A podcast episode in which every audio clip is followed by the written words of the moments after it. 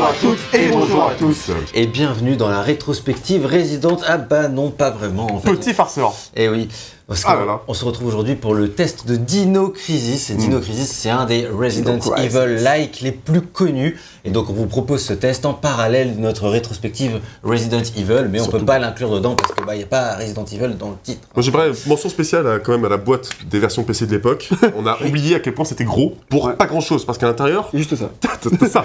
du coup, qui se bat en duel avec le. En plus c'est la, vieille version un peu discount, tu sais, t'as l'impression... euh, Ouais. white- Ah, Label, la collection White. Tu, tu l'as acheté à l'époque parce qu'elle est de très bonne qualité en vrai. euh. Bah, je pense que oui. Peut-être pas. Non, je pense pas qu'elle doit dater d'époque. Non mais toi tu l'as acheté quand ce- cette Ouais. version PC dans les années 2000, je pense. Ouais, d'accord, Euh, Donc pas d'époque d'époque quoi, mais. euh, Effectivement. Voilà, parce que du coup là, nous on va tester le jeu sur PS1. Et euh, mais, euh, effectivement, le jeu est sorti également sur PC. Il est sorti le euh, 1er octobre 1999 en Europe. Alors ça ne nous rajeunit pas. Non. Euh, tu avais 5 ans. C'est pas mal. C'est pas mal. Oui, tu venais- ah non, tu les avais pas encore. Hein. Tu avais bientôt 5 ans. Ah ouais. C'était bientôt ton cinquième anniversaire. Ouais. Et euh, Dino Crisis sortait en Europe à ce, à ce moment-là. Donc euh, c'était quand même il y a un petit bout de temps. De nos jours, si vous voulez le jeu sur PS1, il coûte entre 20 et 25 euros. C'est assez cher pour occasion. choper. hein.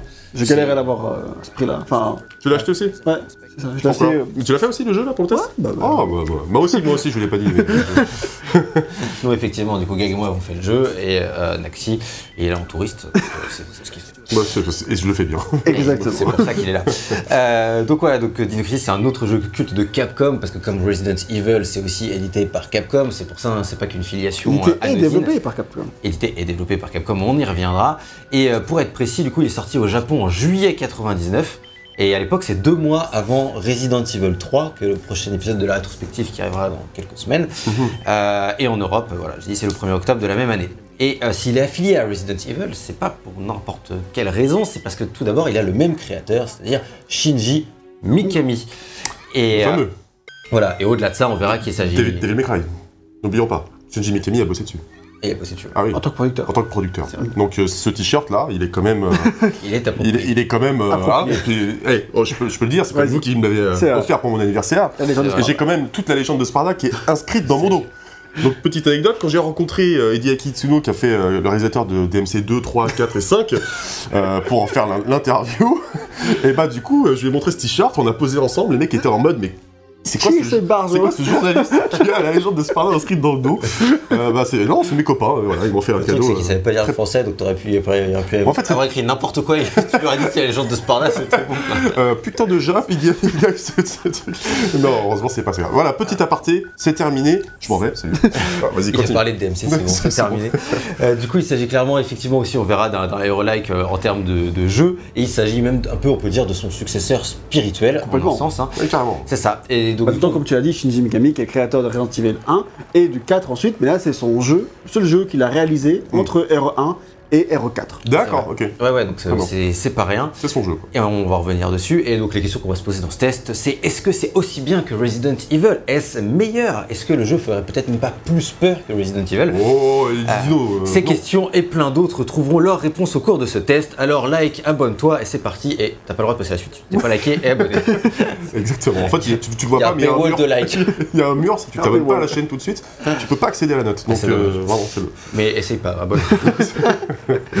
du coup, on va faire une petite partie d'abord euh, sur effectivement la, la création du jeu. Alors, ce qu'il faut savoir, c'est que euh, on va effectivement, donc il y a un sommaire dans la description, uniquement si t'as liké, et, on va, pouvoir dire quelques mots sur la, genèse et la création du jeu. Ce qu'il faut savoir, c'est qu'il y a malheureusement assez peu d'informations sur le jeu. La quasi-totalité des informations euh, qu'on va vous dévoiler au cours de ce test, ça vient de quelques rares interviews d'époque de Mikami ou de Capcom, qui ont principalement été publiés dans des magazines d'époque ou encore dans le guide officiel du jeu japonais qui n'a jamais quitté le Japon. Euh, donc voilà, c'est des. Tu sais, tu sais pas lire le japonais, toi? Ah non, je peux te dire que c'est compliqué quand tu vois un scan en japonais, t'es là, ouais, ça m'aide pas pour me faire ma fiche. ça prouve que tu manques un peu de volonté, quoi. Mais, Ils sont euh, jolis les dessins. C'est vrai. Ouais. Et il y a aussi une interview euh, à l'E3 en- de Mikami, mais aussi par aussi en japonais, donc c'est pareil. ça saute. Et tu comprends pas non plus le japonais. hein. Le tu sais. J'ai demandé à Yann ce qu'il voulait dire et Yann a dit, il dit que le jeu est génial. Ok, cool, moins, il sait vendre son jeu, c'est bien. Je sais pas si c'est vraiment ce qu'il disait. c'est crédible. C'est Il y a crédible. moyen. Il y a plus de chances qu'ils disent ça que l'inverse. C'est ça. Mais du coup, on remercie quand même tous les fans euh, de, de la saga Resident Evil qui ont scanné tous les magazines. que- Franchement, on a trouvé sur une database de toutes les interviews de Resident Evil, enfin les mecs ils ont fait un travail de ouf. Et du Ah coup, ils mettent un peu les trucs de Dino Crisis dedans, parce que vu que c'est euh, C'est affilié, bah, en fait, euh, voilà, c'est- D'accord. grâce à ça, euh, on a quelques informations. Donc, on- comme on l'a dit, Dino Crisis, il est dirigé et produit par Shinji Mikami, et il est développé par l'équipe de qui s'appelle Capcom Production Studio 4, donc 4. D'accord, ouais. Euh, c'est pas n'importe quel studio au sein de Capcom, puisque c'est ceux qui font RE1, RE2, RE3, Code Veronica et RE4, mais aussi. Même s'il y a plusieurs équipes au sein de ce studio, encore Oui, une fois c'est évidemment. pas la même équipe, mais c'est le même C'est studio. studio, ouais. Et, euh, et du coup, c'est aussi un studio qui est réputé pour d'autres jeux comme, euh, au hasard, TMC, euh, Beautiful Joe, Ace Attorney ou encore Killer 7. Voilà, donc ça a quand même été un- une des grosses production stacks C'est clair. force de, de Capcom de l'époque. C'est pas, c'est pas rien, quoi. Ouais, c'est une belle entité, effectivement. C'est ça. Si dit, c'était la ils- plus- cela dit, ils œuvrent aussi en tant que producteurs, parce que tu cites euh, Beautiful Joe, mais là c'est un jeu qu'ils ont produit parce que c'est développé par, Clover.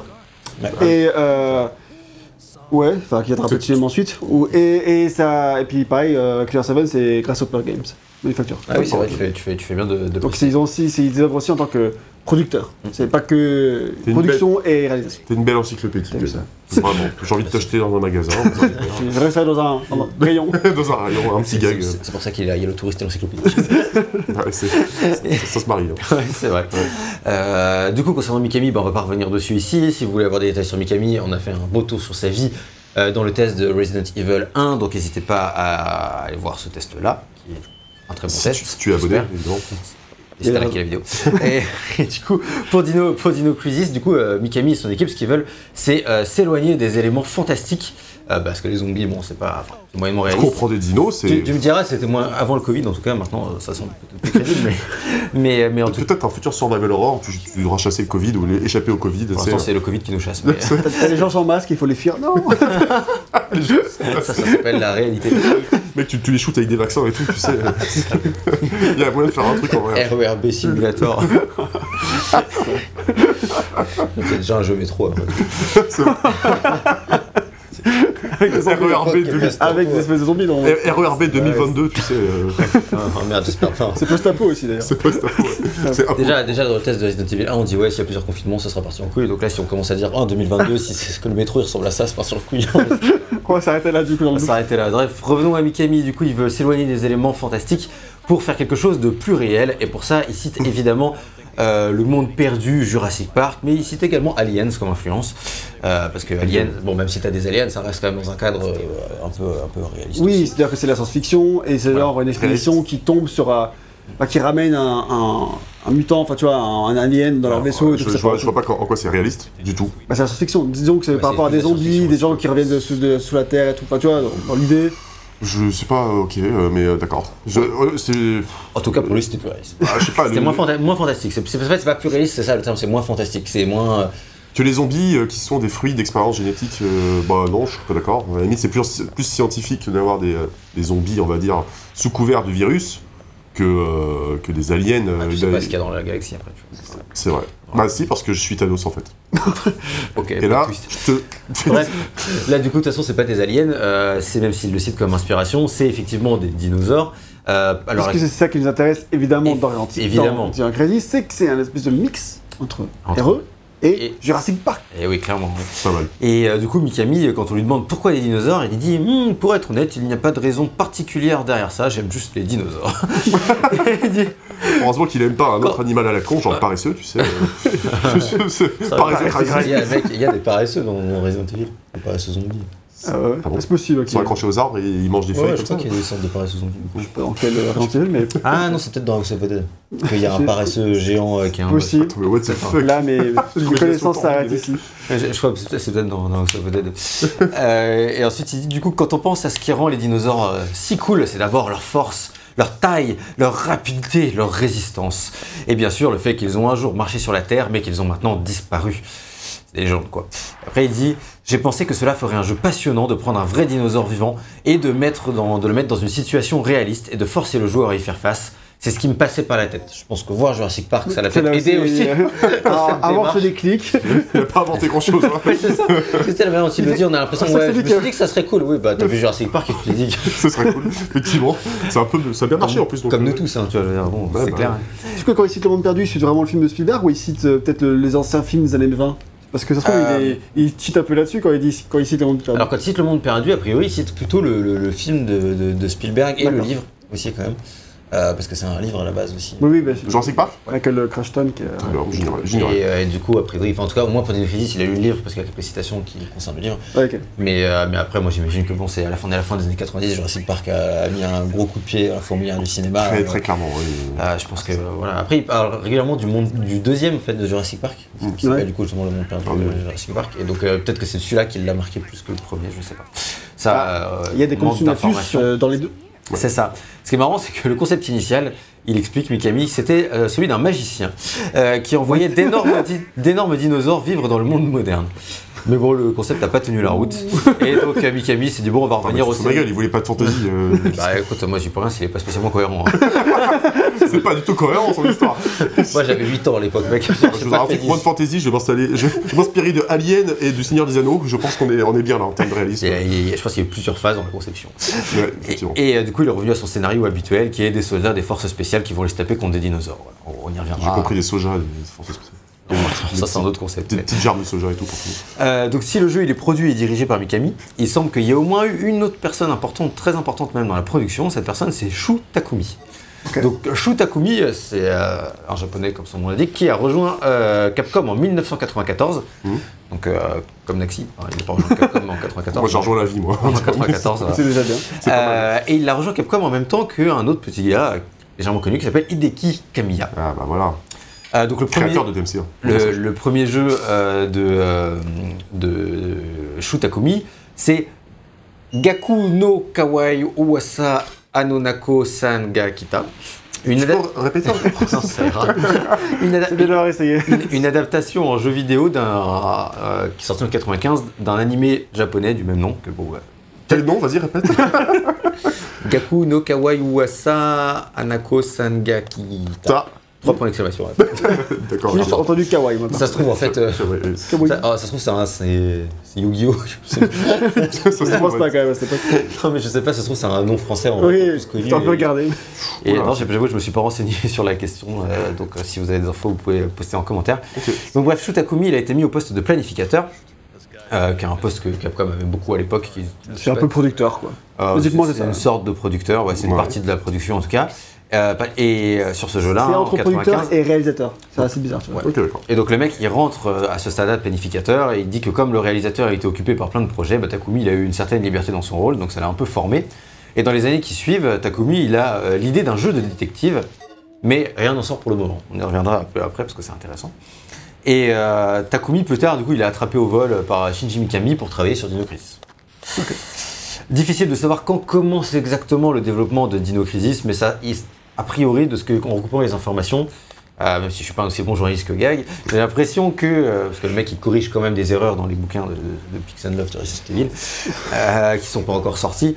J'en suis pas à ce niveau-là, mais d'après mes estimations, ça, ça, ça, il est- il- le développement a commencé vraiment juste après la sortie de Resident Evil, fin 96 quoi. Ou plus tard, début 97, mais j'ai l'impression que c'est plutôt fin 96, donc c'est vraiment. euh, en gros, Shinji Mikami, il a fait Resident Evil et après, il a direct lancé la production de, de Dino Crisis. Quoi.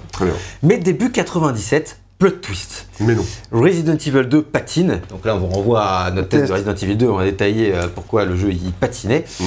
Euh, et l'équipe de Dino Crisis, elle est temporairement redirigée du coup sur RE2 pour travailler sur la, cette version-là de RE2. On fait quand même un récapitulatif rapide. Cette version-là, elle sortira jamais. On l'appellera Resident Evil 1.5. Et euh, c'est une version euh, qui, a été- qui est sortie sur le net il n'y a pas très longtemps. Ok. Euh, Tout le monde détestait Camilla à cette époque-là. Dans la. Ouais. Dans le resto, dans les- la cafette, on le regardait, on faisait c'est lui qui a flingué Resident Evil. Ah ouais, d'accord. ouais, parce que du coup, il n'arrivait pas à faire Resident Evil 2. Quoi. Ouais, ça va essayer de le rattraper après. Et Ça, euh, oui. DMC, hein, je, je rappelle. Ouais, et puis- et puis même, il a sorti euh, le vrai Resident Evil Resident deux. Evil Le vrai 2, quoi, Resident Evil qui, qui- qui- qui était comme bien aussi. Donc, oui, oui, c'est clair. oui. donc voilà, donc cette équipe-là, en tout cas de Dino Crisis, elle met le jeu en pause pendant trois mois à peu près pour revenir- avant de revenir bosser sur Dino Crisis. Euh, du coup, Shu Takumi dit À l'époque, nous travaillions sur les plans de Dino Crisis, mais comme le développement de RE2 était en difficulté, notre équipe a été temporairement dissoute et je l'ai rejoint à l'équipe du coup pendant trois mois. Ils avaient besoin de beaucoup plus de monde. Je ne suis pas sûr de l'aide que j'ai pu apporter. Après ça, ils ont arrêté le développement de RE2 pendant un certain temps. Ils l'ont refait depuis le début et c'est devenu un grand succès. Malheureusement, la partie sur laquelle on a travaillé n'a pas été conservée, mais euh, ça n'a ça pas vraiment d'importance. Tu lis bien. Ah, vu, c'est- Il l'a écrit lui-même. C'est pour ça, en fait. quand t'es pas interview, tu les inventes. Tout simplement, tu tu dis que c'est écrit en japonais, comme ça personne peut vérifier. Grave. C'est du bon journalisme, ça, par raison. Et, euh, et du coup, euh, Takumi, quand il revient sur Dinocrisis, il est alors nommé directeur du projet Dinocrisis. Euh, et puis, avant, avant, pas longtemps plus tard, d'être rétrogradé au rang de planificateur. Bon, C'est toujours un, un très bon rôle. Et, euh, Disons-le quand même, c'est un très bon rôle. C'est ça. Et en tant que planificateur, du coup, lui, il sera responsable de la première moitié du jeu, parce qu'il y a il y a quand même deux parties assez claires dans, dans le jeu, on en reparlera. Lui, il Ok. était vraiment responsable de la première partie, qui est soi-disant la meilleure. Euh, voilà. Et, plus tard, il sera nommé euh, directeur euh, de Dino Crisis 2. Donc euh, lui, c'est lui qui, qui réalisera Dino Crisis 2. Et il conservera cette fois son poste tout au long du développement du jeu. Alors ce qui est amusant, c'est qu'il dit Attention, attention, attention. Oh Rends-nous notre premier dinosaure. ah, Vas-y, mets-nous en musique only.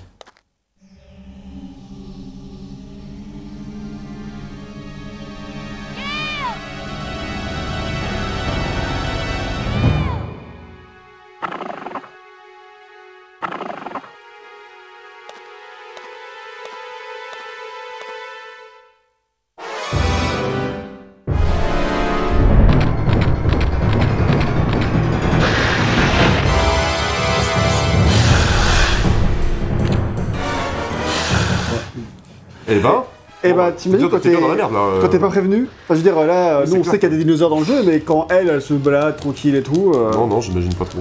T'es mort, non, non, non. Non, euh, pas encore, mais là, Pas encore. Et bientôt, là. Tu- faut que tu te casses, non Oui. Faut que tu fuis. Et là, on va voir un Ah bah. premier truc, euh, un- une première nouveauté, donc petite parenthèse sur la vie de Shu Takumi, c'est que là, du coup, tu fuis parce que tu fais oh putain, il est beaucoup trop balèze, t'as essayé de te battre et tout, et tu fais ouais, non, franchement, euh, euh, t'as vu la taille du truc, s'il te plaît, c'est pas, déjà, Ouais, c'est pas un zombie pas- quoi. tu vois, C'est clair. Ça va être plus rapide, hein. y a pas- pas C'est plus rapide, c'est plus gros, ça fait plus mal. T'as vu comment il s'est jeté sur toi et il a commencé déjà à te Heureusement, seul avantage, c'est comment tu peux te faire mordre. Et là, tu te là, et là, tu te dis, c'est bon, je, Ah non, suis sain, je suis sain et sauf. Il va sauter. Sauf que non. Et oui. Et c'est une des premières nouveautés quand tu lances Dino Crisis, tu fais oh putain de sa mère, non, je suis Ah ouais. plus en sécurité quand je passe les portes. les dinosaures Passe les portes. passent les portes. Et Ouais, ouais, ça, on y reviendra. Mais toujours quand cette même, mécanique de porte, enfin visuelle, de, de la porte Ouais. qui s'ouvre et tout entre chaque pièce, donc qui est clairement inspiré Ouais. de Resident Evil. Du coup, comme tu le dis, effectivement, euh, c'est pas si Normalement, t'es protégé, tu vois. Ouais, ouais. C'est ça. Et donc euh, voilà, c'est pour ça, bon, on fait une petite pause dans le développement pour vous montrer ça. Donc là, là, et même là, il y a quand même dans l'immersion, c'est assez stylé. On montre que bon, euh, là, il n'arrive pas à passer la porte et il passe et il s'en va. Bon, ce sera pas le cas tout le temps euh, au cours du jeu, mais bon, voilà, pour, pour le début, la mise en scène est quand même plutôt stylée, même pour l'époque Surtout pour l'époque, euh, en fait, du coup. euh. Et pour l'anecdote, moi, dans ma partie, je l'ai l'ai buté. Ah, d'accord. Mais par contre, je me suis battu, il m'a fait hyper mal, j'étais Ouais, ouais, grave ouais. mal dans la mer- merde ensuite. Dès le début, quoi. Du coup, j'avais pas vu ce- cette mise en scène de la fille tout, enfin, tu vois. Elle, elle pue, elle a des mouches au-dessus d'elle?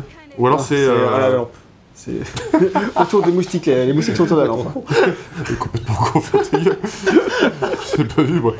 Ah, en fait, je, je pensais que c'était un étourdissement de genre parce que t'avais pris un peu cher, tu vois. C'est- C'est en- réaliste. En, vrai, c'est en termes de, en, en termes de mise, en- enfin, les petits détails de technique, tu vois, c'est c'est d'avoir mis des petites mouches autour des délans. Enfin, en vrai, c'est un genre de sorte de détail C'est vrai. qui Des est lucioles, à mon à avis. Oui, c'est ça. On va, on va, attends, on va débattre sur le type d'insecte. parce que- C'est vrai, on va revenir à Shutakumi. du coup, Shutakumi, il nous dit euh, ils m'ont nommé directeur de Dino Crisis, et même maintenant que j'y repense, je pense que je ne savais même pas ce que ça signifiait être directeur. à cause de ça, j'ai mis l'équipe dans la confusion et j'ai été viré en tant que directeur. Ils, ils ont fait de moi un planificateur, j'étais responsable des étapes de la première partie. Euh, je me suis senti frustré à cause de cela, bien sûr, mais en y repensant maintenant, je pense que c'était nécessaire, sûrement forcément s'il était nul. Euh, ils ont ensuite ça. décidé de faire Dino Crisis 2, et pour une raison quelconque, ils m'ont à nouveau nommé réalisateur. Ah, je sais, t'as vu? Ouais, t'as- oui, j'ai vu. Et il dit euh. Je ne sais pas si le producteur était extrêmement gentil ou simplement distrait. c'est genre juste distrait. Ou alors il y avait le béguin pour lui, tu sais. Ah ouais, grave. Euh, quoi qu'il en soit, j'ai profondément réfléchi à ce que j'avais fait pendant le développement du 1 et j'ai changé ma façon de travailler et de penser. Euh, j'ai également été aidé par le fait que, vu qu'il s'agissait d'une suite, euh, c'était plus facile et du coup il a accompli la, enfin il a réussi à sortir euh, Dino Crisis 2, on en parlera dans un futur test.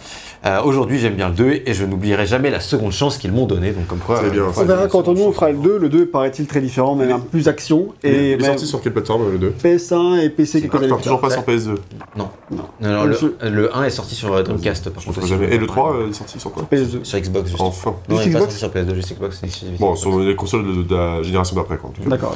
Ce qui est bien. Ça sera peut-être mon premier jeu Xbox One X. T'as une Xbox One? Ouais. Non, ah, One X, tu l'as, toi? Ouais. Ok. Non, Series X. hein. Series X. Oui. T'as la Series X? Ouais. Depuis quand? Bah, euh, c'est le taf qui me l'a fait. Ah ouais, non, ah oui, j'avais oublié ça, putain. Normal, normal. Moi, tu sais ce qu'il m'a offert, mon taf? Putain, Il m'a offert un planning très très libre. Ouais, mais t'as- toi, t'as aussi eu la, t'as eu la PS4 Pro. J'ai eu la PS4 Pro. pas si euh, mal. c'est- pas si mal. J'ai eu beaucoup de PS4 jeux. Pro, J'ai eu. par rapport à la série X, bon. C'est vrai. Bon, voilà. ouais. T'as cité sur une deuxième chance, comme à chaque fois. Exactement. Bon, ils m'ont pas viré parce que j'étais pas assez bon. Hein. Non, je, pas ça. Ça, on sait pas. Si vous voulez la partie sur la Naxi, donnez- mettez-nous dans les commentaires, et puis on fera C'est faux, un, j'ai pas été viré. un stream. C'est bon. Pour, le coup, c'est une blague. Euh, du coup, Non, c'est bon, je suis toujours là. ok, c'est de se rassurer. Et, et, euh, pour finir un Et peu ça, sur, joue un Danny, on sait pas. pour finir, euh, pour finir sur Takumi, euh, en fait, on va juste avancer un tout petit peu dans le temps par rapport à ce qui s'est passé après pour vous dire exactement qui c'est. Parce qu'en fait, après la sortie de Dino Crisis 2, euh, Mikami, du coup, il donne à Takumi la possibilité de créer le jeu qu'il veut avec une petite équipe de 7 personnes. Et Takumi, il imagine alors un visual novel sur le thème du détective qui, permet, qui permettrait aux joueurs d'entrer ses déductions d'une manière ou d'une autre. Et ce jeu, c'est Phoenix Wright Ace Attorney. Ah, c'est lui qui en fait, Phoenix Shu Wright. Takumi, c'est le créateur de Phoenix Wright. Ah ouais. C'est ça. Comment ça avec Dino Cra- Enfin, un premier gros jeu Non, d'Alan non, t'as pas compris, il a commencé Non, avec... je sais euh, bien, je, je suis familier de ça, mais. Il t'a clashé un peu là. Ouais, un peu. T'as vu L'encyclopédie. Euh... Enfin, sauf que j'ai pas, dit le- j'ai j'ai pas eu le courage de redire le nom. Oui, euh, mais je savais de quoi il parlait. Carte. À peu près. non, du coup, il a, du coup, il a commencé effectivement euh, sur Dino Crisis et c'est lui après qui ferait euh, Ace Attorney, euh, Tout le- notamment. C'est stylé quand même. C'est ça. C'est un bon rebond. hein. Il y a pire comme carrière. Donc en retour, euh, retour euh, sur Dino Crisis, parce que bon, Ace Attorney c'est pas trop le, le sujet, euh, avec un petit mot de Camilla, le, le dieu, de le dieu de, Na- de Naxi, voilà, Voilà. qui lui est occupé sur RE2 à l'époque. Il- dans une interview qui est assez récente, il a dit euh, Depuis que je suis enfant, j'aime Godzilla et Ultraman et les mondes fantastiques aussi. Ouais, si j'ai une Godzilla. J'aime aussi les dinosaures. Quand je travaillais chez Capcom et que j'ai appris que mon collègue Shutakumi allait réaliser Dino Crisis, j'étais tellement jaloux que je n'en pouvais plus. Je voulais échanger avec lui, même si tu travaillais sur Resident Evil 2 à l'époque. Vu que tu étais en train de foirer Resident Evil 2, peut-être que c'était ça. Vas-y, tiens, prends Resident Evil 2. Moi, je vais prendre Dino Crisis. Il était, euh, il était mignon, euh, Shutakumi ou pas? Euh, je sais pas, on vous l'avez vu en insert, mais chaud, quoi. juger. Peut-être pas qu'il était si chou que ça, du coup. Je sais pas. Je, je sais pas quoi il ressemble, donc euh, bon, voilà. À vous de décider, effectivement. Du coup, pour finir sur ce développement un peu chiche en information, une dernière déclaration de Takumi dit Quand j'ai commencé à travailler sur Dino Crisis, je ne connaissais absolument rien aux dinosaures. Je ne voyais même pas la différence entre un T-Rex et un Vélociraptor, ce qui est pas forcément rassurant pour le jeu, mais Ah j'espère qu'il putain, la s'est vache, carrément. un peu renseigné. Bon, tu me diras, euh, c'était peut-être moins hype euh, à l'époque. bah, S'il a vu Jurassic Park, Jurassic Park, euh. Ce mec sait même pas que ça existait, tu sais. c'est sorti au Japon quand même, Jurassic Park. Ouais, mais depuis pas très. Ah, bah si, depuis longtemps en plus. 93, Ouais, ouais. quand même, c'était 90, Jurassic je- Park. j'ai- 93 et 97 les deux. Ah, je crois que c'était 90 aussi. Non, Ok. 93. Donc euh, il y aura encore C'est évidemment.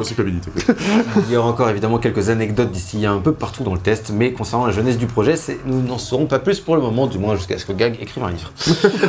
Et ça te dit pas ça? Un livre sur Dino Crisis, c'est quand même très spécifique. hein. C'est super spécifique de ouf. hein. Le mec a écrit un livre sur les jeux Harry Potter.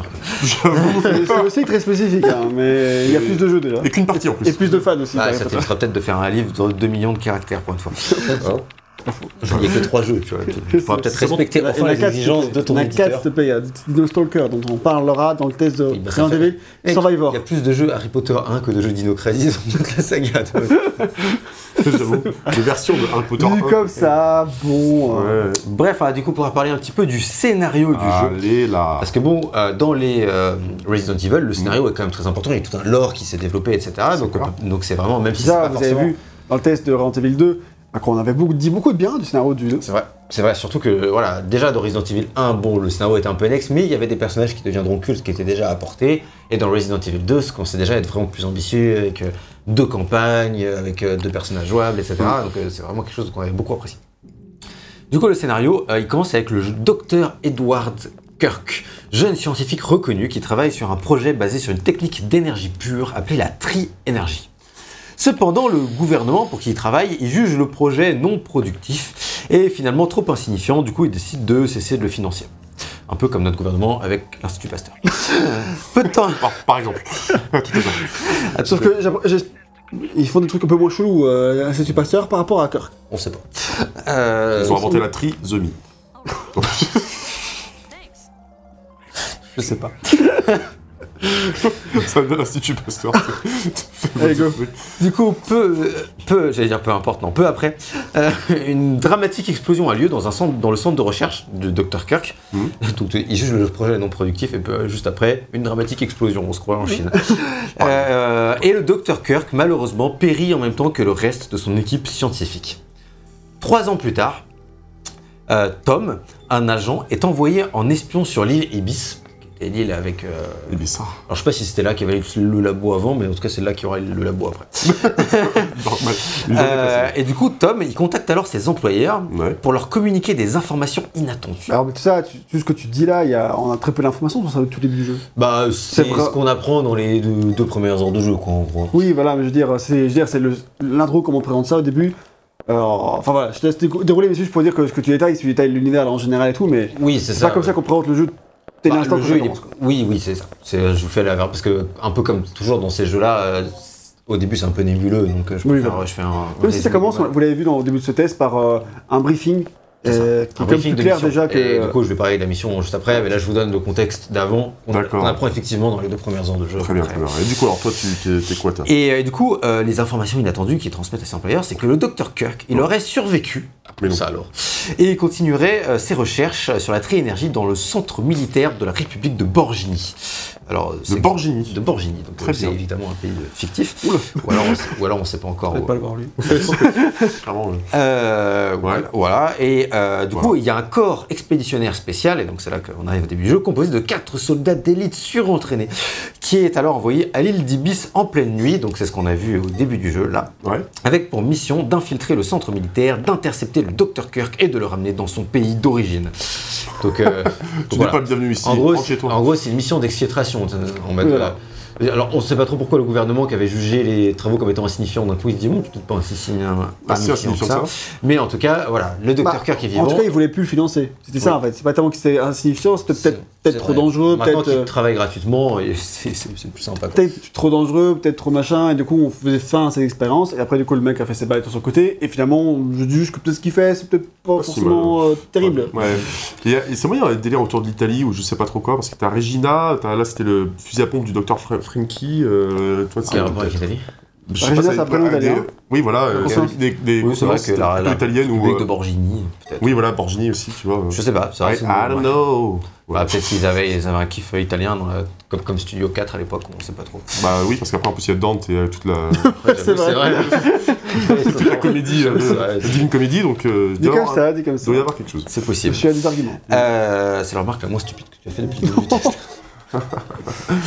C'est marrant. Franck Lamour. Gris jaune quoi. Ah, très drôle. Euh, du coup, euh, les quatre agents ils sont parachutés euh, sur les plages de l'île. Ça c'est vraiment la cinématique qu'on a vue au début. Mais arrivés dans le centre, ils remarquent qu'il y a quelque chose qui cloche. Euh, déjà l'endroit il semble désert, l'électricité est coupée. Et de plus, Cooper, un des quatre mecs, euh, n'a pas rejoint le point de ralliement et reste incontactable. Alors Vous l'a l'avez vu dans la la cinématique. d'intro, il se fait bouffer par un T-Rex. S'il se, se fait bouffer, mais en tout cas il n'a pas gagné la course avec lui, donc a priori ça s'est mal passé terminé. Si, par- bah, Ah, On l'a vu littéralement se faire attraper Ah, dans la il se fait attraper. Toi, ça, c'est une remarque complètement stupide. C'est du Par exemple. donc, euh, donc Cooper, euh, mais en fait ce qui est marrant c'est qu'eux ils sauront jamais ce qui arrive à Cooper parce qu'ils savent juste qu'il est pas arrivé au point de ralliement. Et on le revoit jamais dans le jeu. Donc, C'est un raton euh, laveur. Bide. moi je trouve que pour un. On le voit, c'est juste qu'il est dans le bide du mec, du dinosaure, mais euh, tu, tu, Voilà, le vois, c'est ça. tu vois pas dans le bide. En vrai, je trouve que pour un soldat d'élite surentraîné, il a pas tenu longtemps. Mais- Claire, mais il était pas assez Et surentraîné. gros, dans le monde perdu Jurassic Park, ils tiennent pas très longtemps les soldats d'élite sont entraînés non plus. En même temps, c'est pas facile, hein, quand t'as un T-Rex face à toi. euh, Putain, ça donne envie de revoir Jurassic En, Park. en vrai, en vrai, tu penses quand même que tu fous une balle d'AK-47 dans la tronche du dino, il meurt Ah, je sais pas, ça dépend. J'en sais rien, mais. euh, Ah non, on sait que c'est des grosses genre poules, une balle.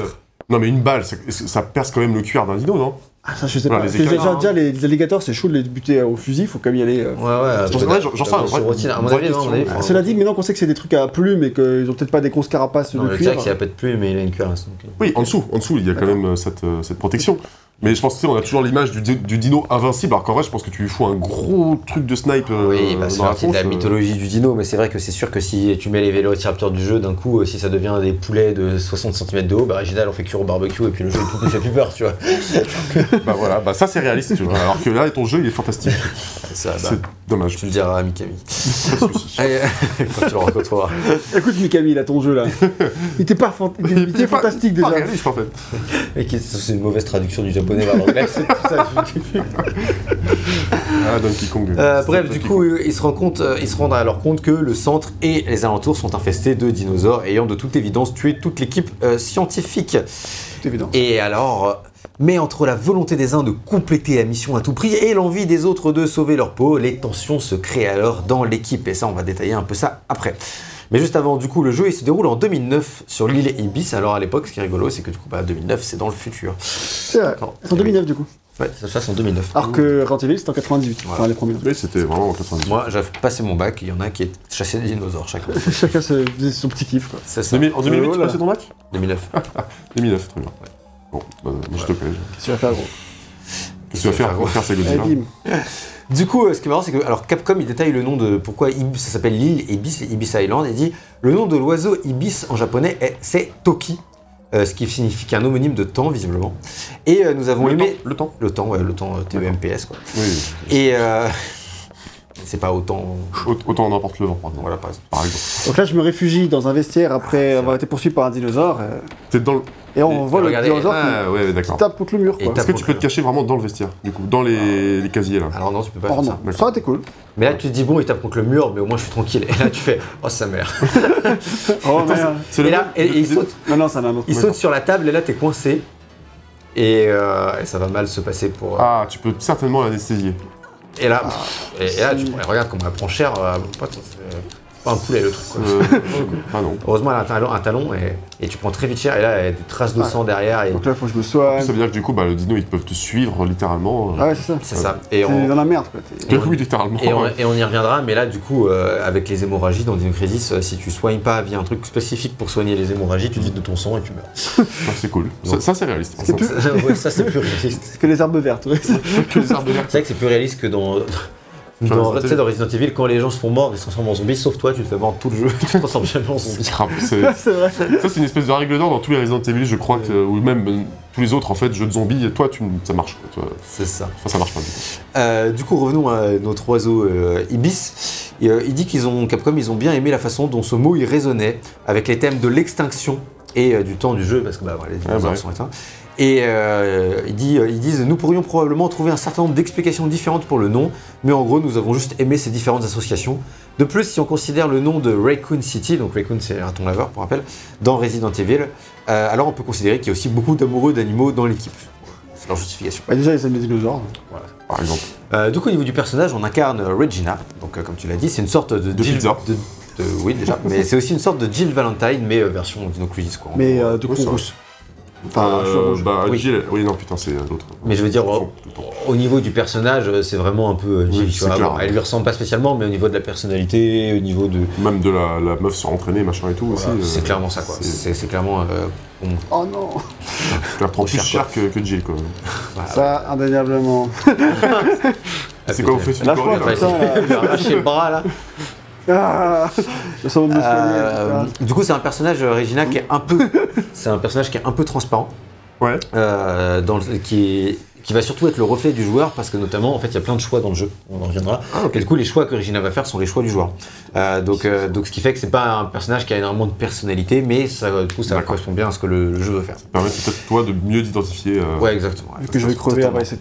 Euh, du coup, elle est incarnée par Stéphanie euh, Morgenstern, qui est une actrice suisse et visiblement un peu canadienne, euh, qui, euh, qui, qui incarnera Regina dans Dino Crisis 1 et 2, et ça reste à, à l'heure actuelle ces deux seuls jeux vidéo sur lesquels elle a jamais travaillé. Ouais, mais elle a marqué l'histoire. Mais elle a- bah, franchement, pour plein de gens, du coup, c'est l'actrice de Dino Crisis, donc pour les gens qui ont grandi avec cette licence, Oui. J'imagine que C'est- t'avais pas de VF. bah, non, non. Ouais. Non, Euh, je rarement je crois même pas qu'il y la avait de, de version japonaise en fait, parce que les pubs japonaises, Ah oui, euh, bah, c'est en anglais les voix. Tu vois. Ok. Donc, donc, Ah, c'est c'est comme, Resident Evil, il n'y a pas de. il y a pas de... Le doublage. Quand tu vas vomir en soirée. Ouais, ça va quand même, c'est hardcore. bah, ça- Ah, T'as bah, t'as- ça. t'as bouffé un truc qui allait pas.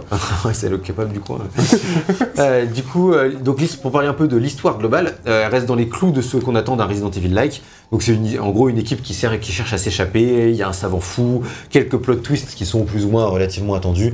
Donc ça fait vraiment, je sais pas ce que t'en penses Gag, mais je trouve que ça fait vraiment penser Euh, un peu euh, bah, une histoire de Resident Evil euh, Oui, classique. bah classique, ouais. Mais après, euh, plus, que, plus chargé que celle du 1, tu vois. Genre en termes de, Oui. de contenu, tu vois. Oui, oui, c'est quand même. euh, plus de celui du 2, même si vu qu'il n'y a pas deux campagnes différentes, euh, c'est moins complet. C'est ce que je dis en gros, c'est que sans être dingue, ça reste une formule qui est vraiment efficace et qui fonctionne. Donc je trouve que l'histoire elle te porte quand même pas mal.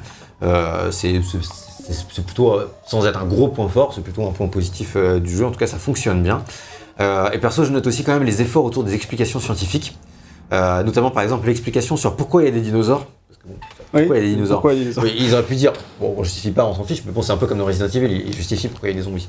Mais là, ils justifient pourquoi il y a des dinosaures, et franchement, non seulement ça tient la route, mais je trouve que l'explication scientifique est, Alors, est ça- pas mal. C'est Ça tient la route. euh, ça tient la route. Enfin, dans un sens, ça Ah, reste. c'est la route comme les zombies, quoi, tu vois. Oui, ça- il y a des raisons. euh, c'est pas si simple, tu vois. Enfin, Non, c'est pas. Tu peux pas les expliquer. euh, Non, bah non, ça, ça spoilerait. Ça marche, euh, on s'en fout, vas-y. Mais, mais, euh, mais en, en vrai, c'est quand le, le Dr. Kirk, là, du coup, tu le rencontres et qui t'explique euh, ce qu'il a fait et tout.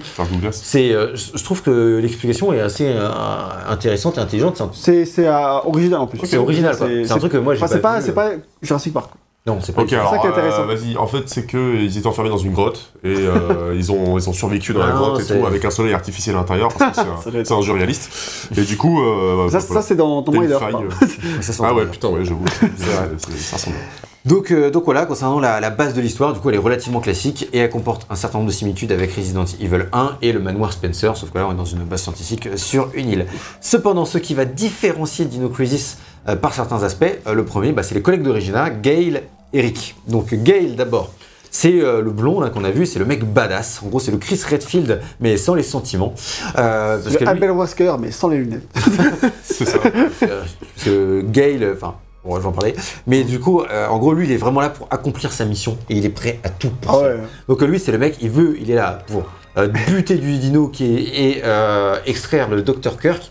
Et vraiment, il a pas de sentiment, pas de feeling. Et c'est des mecs, dès le début, on se demande est-ce qu'il va nous trahir, est-ce Bah, qu'il est gentil, méchant, on sait pas. Sûrement un peu à cause de, bah, de Barry et de. De Wesker et de. Wesker. euh, bah, doutes qu'il va te trahir, quoi. Enfin, Mhm. t'as- Ah, est-ce qu'il te, trahit euh, Non, mais non, tu te doutes qu'il va te trahir, mais on sait pas si c'est la vérité, Oui, oui. ce qu'il va trahir. Tout C'est pour ça que je dis, on, on Tu te méfies de lui dès le début, quoi. C'est dès le début, tu te dis, Hum, lui, quand ça tourne mal, tu te demandes dans quel camp il est. Quoi. Et, et, et donc, Dans effectivement, le corps de Dino. Il se transforme en Dino et tout. ça, c'est le, ça, le film Resident Evil. ça. Heureusement qu'il n'y a pas eu le film Dino Crisis. Ce serait passé comme ça, Ça près. s'appelle Jurassic Park en fait. hein, donc, euh, Oui, c'est vrai. Euh, Ils ont pas, pas beaucoup armés dans Jurassic Park. Pas, tu me dis, dans les prochains Jurassic World, on n'est pas loin de transformation génétique. franchement, bah, ah, le- On y est cas, carrément, en fait. hein. Ouais, c'est vrai. Euh, du coup, voilà, ça c'est pour, pour Gale. Et donc, l'intérêt autour de Gale, c'est que euh, bah, c'est un personnage qui est assez ambigu pendant tout le jeu. Et donc, pendant tout le jeu, tu, tu te poses un peu des questions sur lui et tu sais pas trop comment il va réagir, etc. Donc, ça, c'est un personnage qui est vraiment assez intéressant. Euh, de par cela. Et Rick, à côté, c'est le petit gars qu'on pense qui va vite mourir. euh, mais qui se révèle finalement un peu plus stylé que prévu, donc c'est le Black qu'on a vu euh, qu'on a vu avant. Et franchement, moi je l'ai vu, j'ai fait lui, il va pas passer la première demi-heure de jeu. Donc vu que le test dure plus d'une demi-heure, on peut spoiler qu'il dure, tient plus qu'une demi-heure de jeu. Franchement, c'est vrai qu'en. Vu qu'en plus, il, il- il part tout seul dans, dans le, dans le truc, dans le complexe, tout seul au début. Ouais, tu te dis, tu Et tu te dis, ok, on va le retrouver crevé, quoi. Mais en fait, non, on l'a vu sur, sur son ordinateur. D'ailleurs, je vais vous montrer parce que je suis juste à côté de lui. Donc, Ouais, on va aller voir.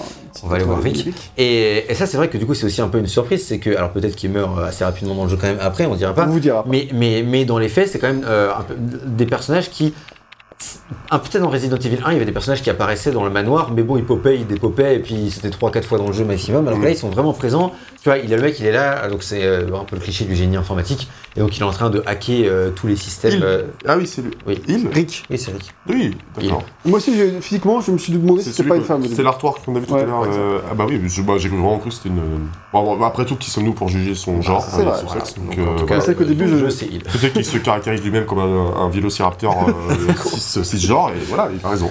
Et, et, et- et- et du coup, euh, Rick, euh, il est là, tu vois, il va être dans cette salle-là, et après il va être potentiellement- être ailleurs. Et donc, euh, en gros, ça va être, les personnages, les compagnons de Regina vont vraiment être beaucoup plus inclus dans l'aventure. Et donc, t'as vraiment. T'as pas l'impression, comme dans Resident Evil, d'être seul dans le manoir avec des mecs qui pop et qui. Ouais, c'est ça, parce qu'en fait, t'as toujours un seul mec avec toi. Donc, euh, quand t'es Jill, t'as t'as Barry. Quand on l'a. Ah, j'ai jamais vu ce mec-là. il- Ce mec-là, ce dino Ah non, Ce mec-là ce En fait, je pense que c'est parce que. Parce que j'ai- tu l'as pas buté, non Je sais pas, j'ai jamais buté l'autre là-bas, bah dans la même, partie. je pense. Et du coup, euh, maintenant, quand tu le butes, eh ben, il apparaît ici. Ah. Ouais, bah du coup, ouais, c'est ça. Ouais, bah il se déplace en fait. Mais il est, je l'ai buté. Mais là, du coup, vu que je l'ai buté, il a, euh, il, re- il y en a un autre qui pop ici dans ce couloir. Ah, c'est possible. Malynx, le Ouais, lynx. Enfin, le gros lynx. Juste pour qu'il y ait des, des dinos partout. Quoi. Ouais, ouais.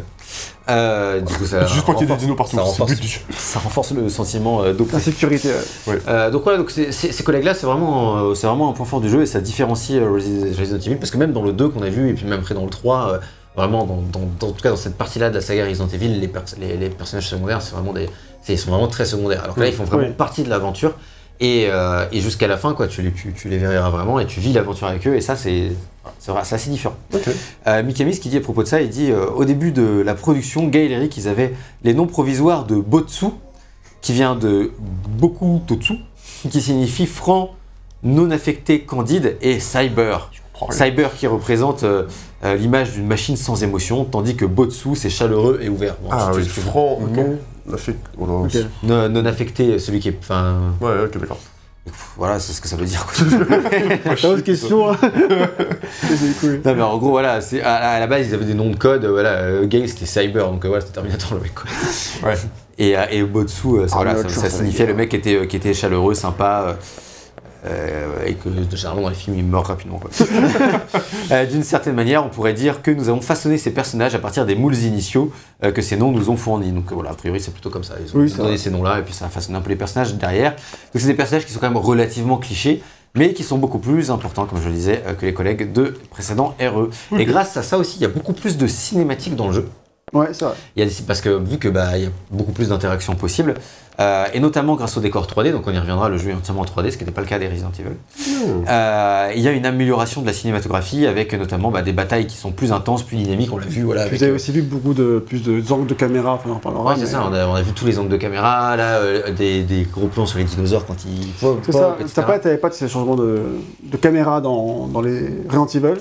Là, t'as vraiment des zooms, des effets de t'as pas Bah beaucoup de- tu, tu pouvais pas parce qu'en fait, des- moi, pour Oui. avancer un peu sur la partie qui est une technique qui est dans, mon temps, euh, en gros, dans Resident Evil, c'était un, perso- enfin, un personnage en 3D, quoi, mais qui évoluait dans des backgrounds 2D, pré-rendus. Et donc, en fait, bah, tu pouvais pas faire tous ces mouvements de caméra, etc., sur des décors qui n'existaient pas, qui étaient des peintures, en gros. Bah oui. Alors que là, vu qu'on est dans un moteur complètement 3D, bah, eux, ça leur permet de se faire vachement plus plaisir sur la réalisation. quoi. Et ça permet, en tout cas pour l'époque, d'avoir une réalisation beaucoup plus. euh, Je crois que t'as un ami à côté dans la il y a un pote là. il va pas les, il va pas les voir. Un mec, comme tu dis. Euh, donc voilà, donc. euh, euh, Ça marche. pour, pour, pour les différents Euh. personnages, pour les différents personnages, ce qui est intéressant, c'est que l'emphase, elle est du coup souvent mise sur leur différence de personnalité, parce que comme on l'a dit, entre Terminator et le mec ultra sensible, euh, et le petit sensible de 94, et bah, Oh, tu parles bien. Euh, ils ont pas trop les mêmes euh, centres d'intérêt dans la vie. Il y en a un, c'est survivre, l'autre, c'est sa mission. Et donc, ça- il y a des conflits au sein du groupe, quoi. Parce qu'ils sont pas d'accord sur la manière de faire la mission. tu vois. Et ça, c'est vraiment beaucoup mis en avant. Et ça, ok, ça fait un peu classique dans ce genre de. Enfin, dans les films, tu vois, c'est un peu classique, tu vois, Ouais. truc. Mm. Mais euh, ça fonctionne plutôt bien dans le jeu et c'est accentué du coup par le système de choix. Donc, est-ce que tu peux nous expliquer le système de choix, Gag, ou alors tu es dans la merde et je le fais? Ouais, vas-y, fais-le. C'est-à-dire, régulièrement dans le jeu, en fait, par exemple, typiquement, le premier choix du jeu, c'est très surprenant parce que tu t'attends pas du tout à ce que ça arrive à ce moment-là. Euh, ce, qui, ce qui va se passer, c'est ta, euh, euh, t'as Tom, enfin Tom, on sait pas que c'est Tom, mais on imagine que c'est Tom. En gros, quelqu'un qui te contacte par radio avec le, le signe de comme quoi c'est un collègue. Donc tu penses que soit c'est Tom, soit c'est le mec qui s'est fait bouffer par un T-Rex. Vu que toi tu sais qu'il s'est fait bouffer par un T-Rex, tu penses que c'est pas lui. Mais eux ils savent pas si c'est Ouais. Cooper ou si c'est Tom. Mais en gros, là à ce moment-là, pile à ce moment-là, Gale il voit le Dr Kirk sur un des écrans, il fait non mais on s'en bat les couilles de notre collègue, nous on va chercher le Dr Kirk, c'est notre mission. Et, euh, et l'autre, le, le- Rick, il fait bah non, euh, on va pas laisser notre pote mourir, il est sûrement en difficulté, si on envoie un appel de détresse, c'est qu'il est pas bien quoi. Ouais. Et donc à ce moment-là, tu fais ah bon bah qu'est-ce qui va se passer? T'es curieux en tant que joueur? Et là, euh, le jeu il te dit qu'est-ce que tu choisis? Stratégie de, de Rick, allez, vo- allez voir si tu peux secourir ton allié, ou stratégie de Gale, la mission avant tout, euh, voilà. Mm. Et à ce moment-là, quand tu vas choisir ça, qui est vraiment euh, intéressant, c'est que non seulement ça va changer un peu le scénario, mais en plus ça va complètement changer le gameplay. Parce que dans, dans- dans un des cas, tu as complètement une partie de gameplay que tu pas du tout dans un autre cas. Et donc ça, c'est vraiment bah, super cool pour un jeu de l'époque, et puis même, même de nos jours, ce serait super chouette quoi, d'avoir ce genre de choix qui, qui t'amène vraiment sur des séquences de gameplay qui sont totalement différentes. Mmh, ouais. Et c'est une séquence de gameplay où après tu as d'autres types de dinosaures euh, que peut-être que tu vois pas si t'as pas fait euh, un truc et tout. Ouais, c'est ouais. vraiment, euh, vraiment sympa. Quoi. Et donc plein de cinématiques inédites, parce qu'après quand tu vas rejoindre ce la personne qu'on suppose être Tom, bah t'as plein de cinématiques et tout que du coup tu n'auras pas si t'as pas fait ce choix-là. Donc ça, ça va augmenter la rejouabilité et en plus ça augmente l'identification au joueur parce que le joueur il va se dire bah c'est moi qui fais ce choix-là Mm. et surtout t'es là putain j'ai peur de faire le mauvais choix qu'est-ce qu'il faut que je fasse Euh. Bon euh, moi j'ai plutôt envie d'aller sauver mon pote donc je vais plutôt aller faire ça mais ça se trouve en fait euh, c'est une mauvaise idée c'est un piège ou t'en sais rien bref du coup, rien. du coup, pour l'immersion, ça, c'est vraiment plutôt cool. Et, euh, et c'est vraiment très surprenant la première fois que ça arrive. quoi. Donc ce système, il permet une implication du joueur euh, qui est euh, autrement plus importante dans le jeu, puisque pour les raisons que j'ai explicitées. Et en plus, ça donne de la rejouabilité. Et via ses choix, Mikami, lui, il veut renforcer le lien entre le jeu et le joueur. En gros, il veut pas que le joueur il soit dans une logique de finir le jeu. Ce qu'il veut, c'est vraiment que l'histoire soit vraiment immersive. Ah, ça c'est le. Oui. C'est Kirk Non, non, c'est un- c'est le, random. le chef, euh, Un random. le chef des scientifiques. Enfin, non, c'est Kirk le chef scientifique, mais c'est c'est D'accord. le chef opérationnel de la base. Enfin, C'est le, bientôt- planif- le Il meurt. planificateur du labo. ok. c'est- c'est- c'est- c'est bientôt euh, plus, euh, Plus grand monde. Plus grand monde. Putain, c'est Mar- clair. Marion Cotillard. Et, euh, et du coup, voilà, donc Mikami, il dit, euh, par exemple, si vous, si vous devez sauver un de vos alliés, donc il donne l'exemple qui arrive d'ailleurs, et que euh, l'une de ses options est de le sacrifier pour le bien de la mission, il veut pas que l'état d'esprit du joueur ce soit Hum, je ferais mieux de choisir de le sauver pour avoir la bonne fin. Il veut pas qu'il dise pour avoir la bonne fin. Il veut vraiment que le mec, que le joueur, il soit immergé et soit pas dans une logique de euh, battre le jeu parce que c'est pas quelque chose qu'il aime. D'ailleurs, euh, bah, je sais pas si je parle déjà tout de suite des plusieurs fins qu'il y a. Et un peu après. Parce que euh, là, notamment, ce- c'est la plupart des choix n'influent pas sur la fin. effectivement. Non, c'est effectivement. Euh, ouais, J'en parle mais, effectivement mais, juste voilà, après, mais, mais ce sera des choix finaux, qui, mais Ouais. pas le- tous les choix que tu as dans l'aventure. c'est ça. Et lui, il voulait que. Qui eux renouvellent plus le gameplay qu'autre chose. Tout à fait. Et il voulait que Dino Crisis ce soit une opportunité pour, pour le joueur d'éviter ce genre de choix binaire entre finir le jeu et, voilà, et l'histoire. Il voulait vraiment euh, merger les deux, qui pour l'époque n'est pas non plus innovant, mais quand même reste un peu marginal par rapport à, à toutes les productions qu'on avait euh, sur Ouais. PS1. quoi. Mm. Euh, donc voilà, et puis dit, je suppose que ces décisions sont analogues aux choix que nous devons faire dans la vie. Oui, ça dépend de ta vie après, mais euh, il fait presque tous les choix du jeu ont cette saveur dans Dino euh, Crisis. Et donc effectivement, on va pouvoir parler euh, des fins. Tu préviendras Max Ouais, quand il bien devra sûr. mettre en plein écran. Bien sûr. Et euh, mais pas encore en tout cas. Il pas- D'accord. Il y a une petite énigme. Euh, du coup, les fins. Donc, euh, il y a, parce que effectivement, comme tu l'as dit, la plupart de ces choix-là que tu vas faire, ça va pas influer sur la fin, parce qu'en gros, ça va se recouper au bout d'un moment. Donc, tu as des trucs de gameplay inédits, mais ça se recoupe, et l'histoire jusqu'à la fin, ça reste la même.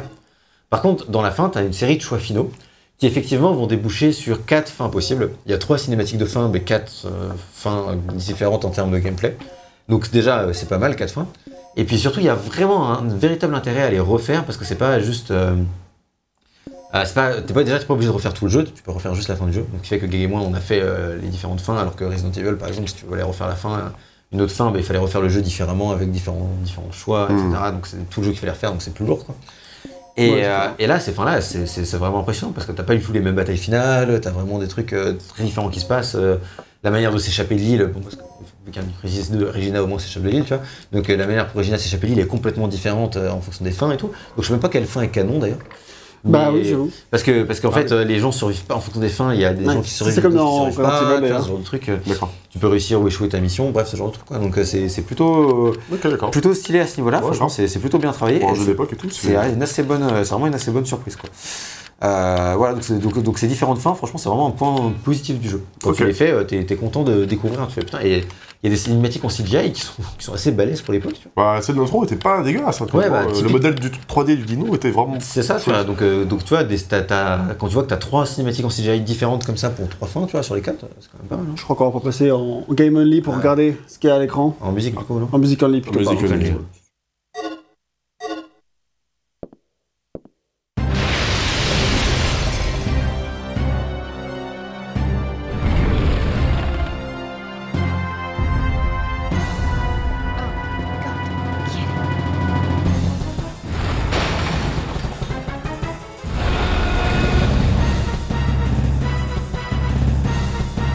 Je fais quoi maintenant là? Qu'est-ce que tu fais là quand c'est cas-là tu... Bien dans la merde, mec, c'est tout. Hein. Quand tu tentes de courir et ça se Oh, passe bien ou ça se passe pas bien et C'est choix analogue à ce que tu fais. euh. Là, en vrai, là, tu vois, là, vous avez eu un... vous étiez prévenu, là où en mode on va vous montrer tout ça, donc vous saviez qu'il se passait un truc, mais quand tu joues au jeu, toi, tu viens juste de récupérer un petit item tranquille Oui, et tout. clair. Puis Ouais. d'un coup, tu te fais, t'as le T-Rex qui te saute dessus, quoi. Tu fais, mais quoi? Enfin, en plus, c'est c'est assez impressionnant Ouais, tu- visuellement. Tu, tu m'as dit que toi, ça t'avait quand même foutu un putain de choc. Ah ouais, j'ai Euh, vu, waouh, j'étais, enfin, j'ai eu un sursaut euh, véritable, tu vois. Puis en mode, euh, tu te dis vraiment en tant que joueur, mais comment je survis à ça là? Genre, je suis en de basse à un boss, faut que je m'échappe, enfin, genre, tu, tu sais pas trop, toi, euh, Ouais, comment ouais. appréhender la situation. Ah ouais, se barrer, Et- ça pourrait être une bonne, euh, une bonne appréhension. option, ouais. ouais. Avec ton petit pistolet. hein. Ouais, Non, et ça. ça, c'est une scène extrêmement culte de Dino Crisis qui a, qui a, bah, traumatisé beaucoup de monde à l'époque. Et euh, bah, moi, je la connaissais déjà. Mais je savais plus qu'elle arrivait pareil exactement à ce moment-là. quoi. Donc c'est vrai que ça reste assez surprenant. Et ça fait partie des scènes de, au niveau de la mise en scène pour de la PS1. Mm. Bah, c'est quand même euh, assez impressionnant. Quoi. Le, le, le T-Rex, il, il explose la vitre, il Ouais. bouffe le mec, il pète le bureau. Enfin, tu vois, genre c'est. Et d'ailleurs- des trucs qui n'étaient pas forcément faisables peut-être dans un Resident Evil avec le moteur 3D qu'ils avaient pas, tu Ah vois. bah non, c'est euh, sûr, tu peux pas avoir ce genre de, de, genre de choses. Et euh, même si je débrouillais quand même très bien pour faire un petit peu de mise en scène avec les chiens qui passent par les fenêtres ou des trucs comme ça, puis même euh, dans Resident Evil 2, t'as pas le truc hyper stylé, genre là c'est une crocodile et tout, t'as pas le truc Ouais. qui sont balèzes pour de la PS1. Et euh, puis dans Dino Crisis, il y en a encore d'autres, des scènes vachement impressionnantes en termes de gameplay qui, euh, bah alors certes, euh, MGS est sorti l'an d'avant au Japon et la- c'était la même année en France. Et MGS c'est plus impressionnant parce que c'est le jeu le plus impressionnant de la PS1, je pense. Easy. Bah, il est. Ouais. termes de mise en scène, euh, t'as quand même des trucs archi, archi ouf, quoi. Et, euh, mais bon, je veux dire, euh, c'est un jeu complètement à part. Alors, Mm. Dino Crisis, il est. Enfin, c'est dans haut palier de la, de la- de la mise en scène, quoi. C'est clairement c'est un jeu de fin de PS1 mais effectivement il fait honneur à Ah, pas tant fin de PS1, genre, c'est la dernière année avant la PS2, mais après la PS1, quand tu vas vivre. Ouais, mais les derniers grands jeux de Ouais. PS1, ils sont arrivés quand en 2000, tu vois, peut-être. Donc euh, c'était l'avant-dernière année avant qu'il n'y ait plus vraiment de grands jeux, on va dire. Ouais, sur c'est PS1, que les grands On est jeux même étaient plutôt sur PS2. un, un fin de cycle, c'est sûr. c'est ça. ça. Euh, tu vois, c'est comme là, la PS4, euh, elle continue euh, en 2021, elle continue de vivre, mais en vrai, euh, il Oh, n'y a, plus, y a oui, plus de grands jeux qui va sortir sur c'est PS4, quoi, ils vont sortir sur PS5 maintenant. multiplateforme. Oui, voilà, ou les deux. Euh, donc voilà, un petit mot sur la narration environnementale vite fait. Je trouve qu'elle est quand même plus appuyée que dans Resident Evil, notamment avec tout ce qu'on peut trouver de notes, d'objets euh, ou de cadavres. euh, voilà, tous les trucs. euh, voilà, on peut appuyer comme dans Evil sur, sur, sur la touche croix action pour. voilà, voilà, par exemple, c'est typiquement un texte là, Ouais. avec plein de trucs. Et, et je trouve que là, ils se sont donné beaucoup de mal pour que il soit très appuyé. Et des trucs assez cool, hein, genre par exemple, il y a toute, toute une énigme avec un avec un, un mec dont il faut trouver le numéro de matricule et tout, et puis tu, tu l'appelles sur son téléphone, et après, Il tu répond pas, il répond pas, tu vois. Et après, au bout d'un moment, tu trouves, euh, le cadavre, et tu trouves un cadavre avec Ah un ouais. téléphone qui sonne, tu vois, et le mec il a plus de jambes et tout. Et genre, au niveau de narration environnementale, c'est cool, tu vois, parce que Il a tu pris ses comprends. jambes à son cou, peut-être. Eh ben, il a essayé, mais il a raté. Ouais. C'est plutôt le tirage que tu t'es bien pris. Et son cou. Et son coup, du coup, il court pas très vite. Ça Mais- ne- mais- ça n'aide pas, disons. Du coup, en vrai, ça, en termes de narration environnementale, c'est grave fou parce que tu lis des trucs sur ce mec-là, tu tentes de l'appeler en mode il y a peut-être un survivant et tout. Et après, tu trouves juste son, son cadavre et c'est plus juste un cadavre random, c'est le cadavre de ce mec-là que tu as vu avant via des, des trucs et tout. Donc, donc, cette contextualisation et tout est, est vraiment plutôt sympa, je trouve que ça, ça va un peu plus le, loin. est, le ton est vachement sombre hein, quand même, il n'y a pas à dire. C'est vrai que ça se passe la nuit, tu l'as dit. Mm. Alors que c'est sur une île un peu exotique, donc il- ça, tu pourrais regorger de couleurs et de Ouais. trucs, tu vois. Et non, non, c'est pas le parti le- pris du tout. euh. Ah, le but, c'est de faire peur. Le- oui, le but est de. C'est réaliste. Non, mais c'est vrai que c'est là le côté un peu peut-être alien, tu vois. Plus euh, claustro. euh, Exact, ouais, c'est euh, D'ailleurs, on a vu les bouches de ventilation et tout, il y a ça aussi. Est-ce que t'es Ouais, vraiment. ça. euh, Oui, puis le côté labo qui du coup rappelle un petit peu un vaisseau futuriste, quoi, tu vois. Ouais, il y a ça ce- aussi, cette ouais. ambiance euh, ouais, un, peu, petit peu SF. Et puis bien. ça doit être un labo, ça ressemble pas au, au labo que t'as dans Resident Evil. Ça, c'est assez cool aussi. Ouais, D'accord. ouais, ouais, c'est c'est- c'est vraiment assez différent à ce niveau-là. Et donc, effectivement, la base, c'est c'est pas justement, c'est pas Jurassic Park, quoi, tu vois. C'est. Euh, Oui. Ça pourrait être Jurassic Park, mais de nuit, claustro, quand il pleut, euh, voilà. Genre, vraiment, euh, à ce moment-là. Oui, why not? ça pourrait être sympa. Donc voilà, une petite conclusion du coup sur toute la narration de Dino Crisis. Donc, narrativement, je dis qu'il il peut faire un petit peu penser à Resident Evil 2 dans le, dans le sens où il innove par rapport à la formule initiale de- du premier Resident Evil. Ouais. Il innove différemment, mais il innove. Euh, L'histoire, elle est classique, mais bien foutue, même si on sent qu'ils ont quand même vraiment donné du mal pour la partie scientifique.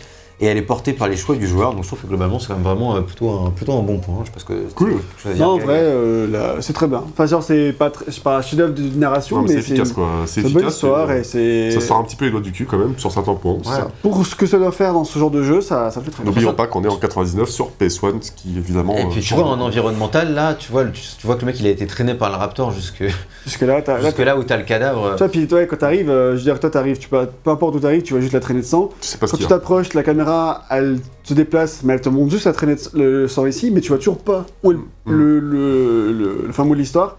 Mais là non plus, tu le vois pas. Et c'est seulement quand t'arrives là que tu vois le cadavre. Enfin, genre, Ouais. ça, c'est. C'est bien fait, quoi. Et donc le mec il s'est traîné et tout. Enfin voilà, t'as des, t'as, t'as des trucs comme ça qui sont, euh, il s'est fait entailler. Ouais, c'est- c'est effectivement. Manifestement, euh, Donc, euh, donc voilà. donc bien ça, observé. c'est- Donc, c'est- donc ça c'est plutôt sympa. On va parler maintenant un peu du, du game design, de la philosophie générale et du gameplay de, de base.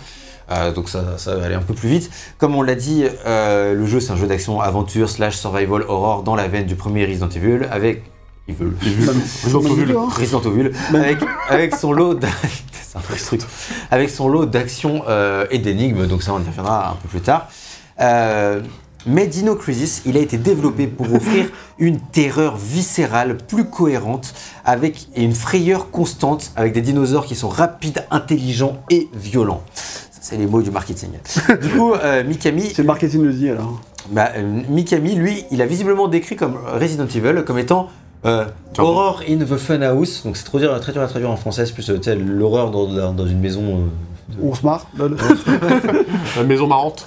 Ouais, mais tu sais, c'est un peu. c'est- Je sais pas si c'était les funhouse, c'est les, euh, dans les, les trucs dans les parcs d'attraction, donc c'est un peu ça quoi. Les, Ouais. Ah, les, Les- maisons hantées quoi, tu vois. d'accord, je vois, ok, très bien. C'est un, trains fantômes, les trucs Ouais, comme ça. voilà, pour moi c'est un, peu- enfin, c'est un peu comme ça qu'il décrit, qu'il décrit qui lui euh, Resident Evil. D'accord. Euh, alors que pour lui, Dino Crisis, c'est vraiment l'horreur plus viscérale, semblable à des montagnes russes, dans le sens où euh, constamment t'es sous pression et Hmm. à peine t'as le temps, tu sais, genre tu, à peine t'as le temps pour euh, respirer, hop, tu repars. Enfin, lui, c'est vraiment ce rythme-là qu'il voulait, un rythme beaucoup plus euh, viscéral. Quoi. Plus viscéral. Après, euh, je Tu pense es que en train de chercher où est-ce que si tu saignes, tu te balades, tu fais. Eh oui, je saigne. ça c'est sûr. Eh Il y, a- il y a un truc, moi, qui me. Je pense que c'est vraiment propre à chacun, tu vois, euh, qui me freine dans la peur, genre dans un truc comme Dino Crisis, c'est qu'un dinosaure, ça me fait pas peur. Ah ouais Ah me ouais fait- Non, ça me Ça fait fait pas peur un dinosaure Mais genre putain de dinosaure. Non, mais ok, si tu veux, ça- j'ai pas une peur du dinosaure. Ouais. Euh, Ah oui, t'as pas la phobie du dinosaure. voilà, c'est ça, Enfin, tu si vois, tu restes pas dans le croisé, à Châtelet ou un truc comme ça. Tu vois, Resident Evil, euh, c'est angoissant, c'est stressant, mais les zombies, ça me fait pas hyper peur non plus. ce que tu veux dire. Le zombie me fait pas peur. Euh, ce qui me fait peur, c'est euh, des, des délires. Oui, le, le combat contre euh, le diable, on sait rien, c'est très personnel, tu Ouais. vois. le Satan, l'exorcisme, le, surnaturel, les fantômes, sur des trucs là, ça, j'aime pas ça, ça me dérange. Le saumon, le foie gras. Le saumon, le saumon, le foie gras, ça me dérange, j'aime pas ça. tu me fais un qu'avec euh, Avec avec du saumon là, foie par exemple. Et des fruits de mer, là. Oh là, laisse tomber. Je le fais poursuivre par un bulot et tout. et euh, non, Non, bref. mais je veux dire, en fait, c'est d'ailleurs un truc qu'il disait dans, le premier, dans les créateurs du premier Resident Evil, où il disait que, en plus des zombies, il y avait d'autres créatures, comme des grosses araignées, des gros trucs et tout, Par pour, exemple. pour rappeler les, les- Voilà. les- pour jouer avec les phobies des gens. Ouais. Et d'ailleurs, Silent Hill euh, fera aussi des trucs euh, qui sont tellement dérangeants que ça crée. Ça, peur. ça fait plus peur parce que la matière me fait plus peur. Tu Ouais, vois. tu vois. et je pense pour beaucoup de gens en vrai aussi. de- C'est clair, les, les- les monstres sont plus terrifiants. Et c'est et vrai que c'est pour ça, bah, je vais le détailler un peu après, mais, mais effectivement, c'est c'est pour ça que lui met Diocrisis un peu à part. c'est Parce qu'en fait, le dinosaure, il doit pas faire peur parce que c'est un dinosaure, il doit faire peur parce qu'il te met en PLS, parce qu'il est rapide, parce qu'il est puissant, parce qu'il te, met cher. Et en gros, il veut que tu te sentes euh, la proie. Et c'est vraiment ça. euh, ce Ça, par dit. contre, oui. je- Et, je- et- et vu que tu te sens une proie, c'est ça qui va déclencher la peur. C'est pas la peur du dinosaure, c'est le fait que Mhm. qu'il va te bouffer quoi. c'est du stress, quoi. Je vois ce que tu Moi, veux après, dire. tu vois, en- peut-être parce que aussi, bah, j'imagine que toi aussi, mais enfin, cette génération qui a grandi avec euh, Jurassic Park, quoi, en mode, euh, bah, les dinosaures, enfin, moi, donc, quand j'étais petit, c'était hyper impressionnant, j'ai vu le film, j'étais hyper jeune, c'est genre des, des visions qui m'ont pas traumatisé, Ouais. mais qui, euh, enfin, moi, je me rappelle, j'avais fait plein de cauchemars quand j'étais petit, des, des Ah ouais. dinosaures et tout ça, donc moi, ça reste un truc, tu vois, où je vois un dinosaure, il me saute dessus comme il fait là, tu vois, ça fait un petit, un, un- Ouais. Je- pas, je peux pas avoir une phobie du dinosaure comme vois tu que dis, mais-. Ça te rappelle quelques mauvais souvenirs. Ou bons souvenirs d'ailleurs, je sais pas trop. j'ai- j'adore euh, Jurassic Park, mais ça, Ouais. je l'ai vu 150 fois quand j'étais petit, ça empêchait pas. Ou quoi, tu vois. Ah, bah, c'est par contre c'est Alien quand j'ai vu, j'ai vu une fois, je fais ouh plus jamais. Alien 1 Ouais. Ça, c'est fou parce que Alien 1, mon père m'a vendu ça comme un. Comme euh, lui, comme la claque euh, vraiment d'épouvante, etc. Et j'ai attendu de regarder ce film-là pendant je sais pas combien de temps, mes parents me l'interdisaient, tu vois. Ah, putain. Et je l'ai, je l'ai, non, non, mais je l'ai regardé à, je sais pas, 8-9 ans, Ah, euh, un putain, truc comme ça. Je Et je me suis fait ultra chier devant le film. Sérieux, putain. Et je suis ressorti de là en mode, euh, en vrai, j'ai pas peur du tout, quoi. Tu vois, il est, il est rincé ton film. Bon, j'ai- j'avais aucun, recul- aucun recul. et C'était mais- avant ou après que t'as égorgé un lapin Euh, c'était peut-être même période, je pense. Mais, euh, attends, attends, c'est- il y a une explication. euh, Mec, je, je, je me baladais pas dans la rue où pour égorger des lapins. Où c'est le mec il s'infile chez les gens et il égorge le lapin et il se barre, tu sais. C'est toi qui es en train de- C'est toi qui en train de mystifier le truc là, C'est tout seul. hein. Mais c'est pas ça, hein, voilà, sachez-le, je suis pas, je suis pas un gros psychopathe. euh. Vraiment Bref, Bon, bref, en tout cas, Alien à l'époque m'avait fait pas peur, putain. du tout, du tout. Moi, quand euh, je l'avais vu, mais traumatisme, il passait à la télé euh, une- un, un film alien par semaine. Je, je me dis, oh, je chez mes grands-parents en vacances. Ah, je vais faire le premier film Alien, enfin je vais tous les faire. Ouais, bah j'ai fait le premier, j'ai pas fait les autres. Putain, mais c'est ouf. Mais J'ai vraiment, mis, je- euh, j'ai mis 10 ans à le revoir après. hein, franchement. mais aujourd'hui. même- Moi, quand je te dis, c'est Mars Attack. Même aujourd'hui, je le trouve Mars très Attack, c'est- hein. c'est c'est glauque. Mais Mars moi, Attack, je- genre, les- les- je- en fait, je- euh, tout simplement, genre les gens qui se transforment en squelette quand on leur tire dessus, genre immédiatement ils beurrent, c'est un Ça- squelette. Je suis d'accord. Petit, même- c'était genre- Attends, la, la tronche des, ali- des, des aliens de Mars Attack f- f- fait peur. quoi. Aussi, Enfin, je veux dire, c'est c'est plus glauque et dérangeant. C'est euh, un truc un peu malsain, euh, humour noir qui, euh, qui est difficile à percevoir quand t'es petit. tu Ah, c'est clair. Bon, c'est la fin euh, interlude C'est- Moi, c'est Alien- et. Bah après, je, de toute façon, je dis pas qu'Alien c'est nul ou quoi. J'étais Ouais. de toute façon petit pour euh, apprécier le truc. Euh, je l'ai revu, ouais. Oui, je l'ai revu, je, je comprends euh, ce, qui, ce qui est très bien dans le film et tout. Par contre, je- ça me suscite mais zéro peur ni angoisse. Aucune. Ah, moi je trouve c'est- super stressant. Ouais, Ouais, bon, voilà. Bon, chacun T'as un gros faible de 91. ouais c'est le mec qui a peur d'un bulot. hein. T'as vu l'eau D'un bulot, Ouais, grave. C'est ça. Son goût est stressant. Euh, tu, tu veux faire fuir un Naxi, tu peux mettre pas un alien, tu mets du saumon. Si tu mets du saumon dans l'entrée, mec, je me casse. C'est bon. Du saumon et mon ex. Du coup, bref. Du coup, le saumon est ton. Mikami. Mikami, ce qu'il dit, c'est euh, dans le roman Jurassic Park, pour décrire un peu le côté horreur et tout, pour revenir à, Ah, à Euh, dans le roman Jurassic Park, il y a une scène qui se déroule au cœur de la jungle, dans une zone clôturée, et le personnage sait qu'il y a quelque chose à l'intérieur qui bruisse, mais sa vision elle est obscurcie par l'épais feuillage de la jungle. Waouh. Le film présente une scène similaire où la vache elle est descendue dans la cage du raptor, mais le film il la montre d'en haut, d'un endroit sûr. Alors que la scène du livre, elle est à la hauteur des yeux, comme si la personne, comme la personne verrait la scène si elle était vraiment là. Hmm. Ensuite, Bien. dans le livre, le personnage il essaye de jeter un coup d'œil à travers les broussailles et il y a un mouvement soudain avant qu'il soit attaqué à une vitesse aveuglante. C'était l'image que je voulais donner à Dino Crisis, une créature prédatrice à l'affût et la peur unique et primordiale qu'elle suscite en nous. C'est beau quand même. Il parle bien, Michael. Et d'ailleurs, du coup, Capcom il commercialisera euh, le- ou commercialiseront le d'ailleurs euh, le jeu sous le nom de Panic Horror plutôt que de Survival Horror. Ça, je Ouais, trouve c'est ça très intéressant. Ouais, c'est pas mal. Parce ça. que du coup, en raison de ces- tous ces changements dont on a un peu parlé dans la conception du Mhm. jeu, pour eux c'était plus un panic horror qu'un survival horror. Fallait que le jeu il te fasse paniquer quoi, plus que plus que. Oui, genre en fait tu perds tes moyens parce que genre t'as. Oui, Enfin, genre tu, tu, Ouais, tu n'agis plus correctement, tu... enfin ça, risque souvent d'ailleurs dans les survival horror, tout ça, que genre en fait c'est pas. C'est. Pas de l'épouvante. À proprement parler, je trouve c'est. Tu euh, paniques et tu fais de la merde et du coup tu rates. C'est un truc que tu vois dans certains Resident Evil plus modernes qui sont plus orientés action. Moi j'appelle plus ça de l'action horrifique, tu vois. Ou. euh, Space aussi, tu vois. Des Dead Space, oui, carrément. Ouais. Bon, il y a quand même un peu d'épouvante, hein, euh, clairement. euh, c'est- Mais, mais dans Dead. Space, tu es quand même assez fort, alors que dans Dino Crisis, tu es quand même assez faible, et ça fait quand même. C'est pour ça que je pense que c'est des trucs qui peut te faire paniquer aussi. Quoi. bon, fort. et euh, fort. on va détailler la peur dans le gameplay juste après, mais je vais faire un, un très rapide aparté sur euh, le gameplay de base avant, qui est très similaire à Resident Evil pour que vous ayez juste les bases. Ouais. Donc les contrôles, c'est les mêmes. Euh, tu te déplaces bon, exactement comme dans un Resident Evil. Et comme dans Resident Evil 3, on- le test sortira un, un peu après, mais du coup, c'est un peu en, en anticipé. Ouais. Euh, Regina peut faire demi-tour rapidement, si tu peux montrer Gag euh, Ouais. via une touche, hop, voilà, ce qui est quand même très pratique dans ce genre de jeu, et qui est une innovation qui pour Resident Evil arrivera avec le 3. Et Et D'ailleurs c'est marrant parce que du coup euh, il, a, il a des améliorations.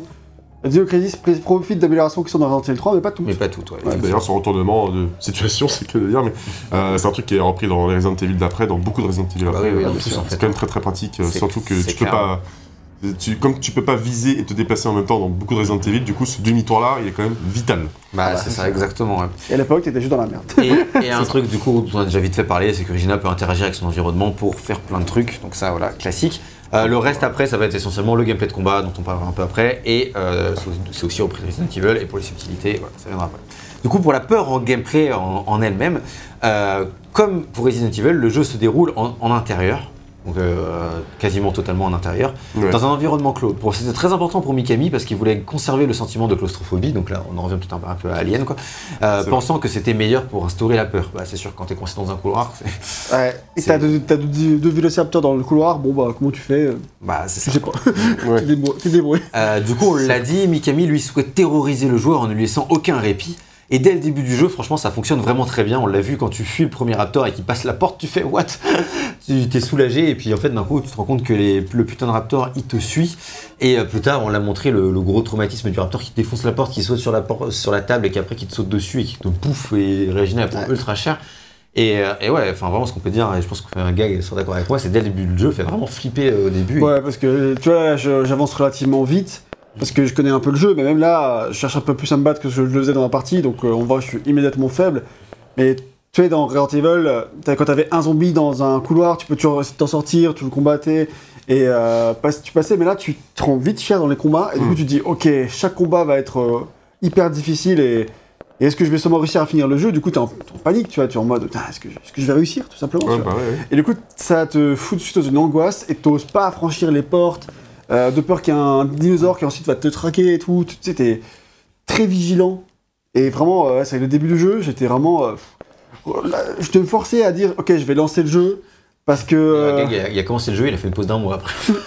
après le premier point de sauvegarde. c'est aussi parce que j'avais des trucs plusieurs genres à finir, mais quand même, c'est vrai que j'étais en mode aussi. Est-ce que je relance Dino Crisis? Ouais, ouais, Et je vais me dire, ok, allez, on y retourne. allez, vas-y. Et, euh, et ça, et ça, du coup, c'est vrai que ça fait. Enfin, moi, je trouve que ça fait vraiment beaucoup plus peur que le début de Resident Evil 1, qui m'était quand même assez mal à l'aise, hein, qui faisait quand même un peu peur. On en parlait dans le test. Alors, de moi, Resident perso, Evil 1. quand tu- ah, j'étais quand même bien terrifié. Quoi. Non, mais le début. Vraiment terrifié Bah, Bon, Même parce, parce que c'est un jeu de l'époque, je sais que t'es sensible à ce Bah, regarde jeu de l'époque et tout. oui, oui, bah, j'attends qu'il soit sorti. Bon, bref, mais genre, t'es vraiment terrifié quand même sur des jeux même old school et tout, parce que moi j'ai du mal à apprécier le terror. Oui, non, en vrai, bah si, parce que t'es oppressé, t'as la musique qui est angoissante, tu sais, c'est une angoisse, tu vois. C'est genre, euh, Ok. euh, qui... Enfin, moi, ouais, je, bah, peur en peut-être, euh, j'avance vraiment petit à petit, genre, euh, je suis pas à l'aise, j'ai besoin de, de m'arrêter un peu euh, régulièrement pour souffler, pour garder un peu mon téléphone, tu Je- je comprends que l'ambiance, soit- pression, tu vois. L'ambiance soit conservée et tout. C'est juste que pas, je- les jeux PS1 pour moi en tout cas vraiment beaucoup vieilli, surtout que c'est pas une console que j'ai maniée, tu vois, Ouais. du tout. Donc du coup, je suis étranger à ça, j'ai pas de nostalgie et je me retrouve juste face à un jeu qui est trop vieux et trop Ouais. rigide et qui a vieilli. Faut, en fait, faut arriver à s'immerger malgré les contraintes techniques. Ouais, si tu arrives après, franchement, ouais, ça, Ce- ça Ceci fait dit, assez peur. Quoi. comme je disais avec Gag, euh, j'ai fait MGS1 euh, par exemple, bon, c'est Ouais. pas peur, mais j'ai passé une, une très bonne expérience alors que je m'attendais vraiment à avoir un jeu totalement archaïque. Et, euh, niveau gameplay, il est quand même assez. Bien sûr, mais euh, effectivement, comme tu dis, une fois que tu t'immerges un petit peu là-dedans, Ouais. euh, ça, ça le Ouais, fait. c'est ça, ouais. Il faut, faut passer le stade de l'immersion, une fois que tu l'as fait, franchement, Ok. c'est bien. Et du coup, le début de Dino Crisis, moi je trouve vraiment que il renouvelle vachement le genre, euh, le genre, on va dire, du survival horror slash Resident Evil-like, Ouais. beaucoup plus que RE2 et RE3 en fait. C'est d'ailleurs, bah, c'est un peu le côté panique horror, mais en vrai, c'est vrai que nous on l'a fait du coup, euh, là on Ah. teste avant RE3, mais en vrai, on l'a fait après RE3. Ouais. Et donc, bon, après 3 Resident Evil, tu fais, bon, la formule, je connais et tout, tu lances Dino Crisis, et puis tu te fais éclater la gueule. Et surtout que, bah, en... on présente... le jeu a toujours été présenté, et puis même, il a cette réputation en mode, oui, Dino Crisis c'est bien, mais c'est juste, euh, c'est juste Resident Evil avec des dinosaures. Alors, il y a de ça, Mm. mais en même temps, euh, c'est pas tout à fait la même expérience, tu vois. Et, on verra quand on détaillera un peu les mécaniques, mais c'est pas tout à fait les mêmes mécaniques non plus. Ouais, ouais. Et euh, il y a plein de choses qui changent, qui s'ajoutent, et du coup, c'est pas tout à fait à la maison par rapport à un Resident Evil. Et euh, ce qui fait que du coup, bah ouais, ça, ça renouvelle, ça, ça change la formule. Alors évidemment, Silent Hill, la même année, 99, renouvellera un peu plus la formule encore. Oui. Mais, euh, mais quand même, c'est déjà un bel effort. Hmm. C'est ça. Du coup, Mikami, ce qu'il dit, c'est euh, dans Resident Evil, vous pouviez vous rendre dans une pièce et fermer la porte derrière vous. C'était un répit temporaire. Pour un moment, pour reprendre votre souffle. Cette fois, les dinosaures vont défoncer les murs et les portes pour vous atteindre. Vous ne devrez jamais baisser votre garde. S'échapper pour le joueur signifie donc courir, toujours courir. C'est euh, le genre de terreur que je voulais avoir, une terreur avec le sens de la vitesse. Resident Evil était davantage axé sur la peur de ce qui pouvait se cacher au, au prochain coin de rue. Dans Dino Crisis, la menace ne se compte pas, tente pas d'attendre, elle vient droit sur vous. Ouais, c'est vrai que je trouve vrai. que c'est des bons mots pour C'est vrai que les dinos, ils restaient, enfin les zombies ils restent dans leur coin, tu vois. Et du coup, euh, il faut que tu les esquives, etc. Mais là, les- ils te chargent. euh, Ouais, ça, il n'y a pas à dire, les dinosaures, ils sont effectivement bien plus redoutables que les zombies et ils sont bien plus vénères.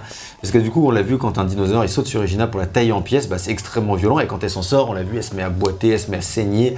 Euh, et c'est alors à ce moment-là que tu as un sentiment de panique qui peut s'emparer du joueur quand il commence à chercher la jauge de vie. Ah ouais. Parce que Bah oui, oui, elle est où ma la jauge de vie, c'est D'habitude, quand tu es appuyé dans, la, dans le menu, t'avais un petit logo où tu voyais faible, danger, machin. euh, ouais. Et là, t'en- t'as rien T'as rien Je ne Le- l'ai pas. L'état de santé se traduit juste sur Par l'animation. l'animation. Ouais. Donc là, tu, as déjà, tu avais déjà ça dans Resident Evil à partir du 2. Mm. Euh, mais tu, ça empêchait C'était pas d'avoir la vie. ouais, ça empêchait pas d'avoir une jauge de vie quand même, tu vois. Ouais, bah, ouais. Leur Donc là, elle a- place. elle a mal à l'épaule par exemple. Faut aller voir l'ostéo, je Puis, pense. euh, elle boite un peu aussi. Elle Un boîte traîne, elle traîne Ouais. Un petit peu, un petit peu. Et donc effectivement, elle va aller de plus en plus mal.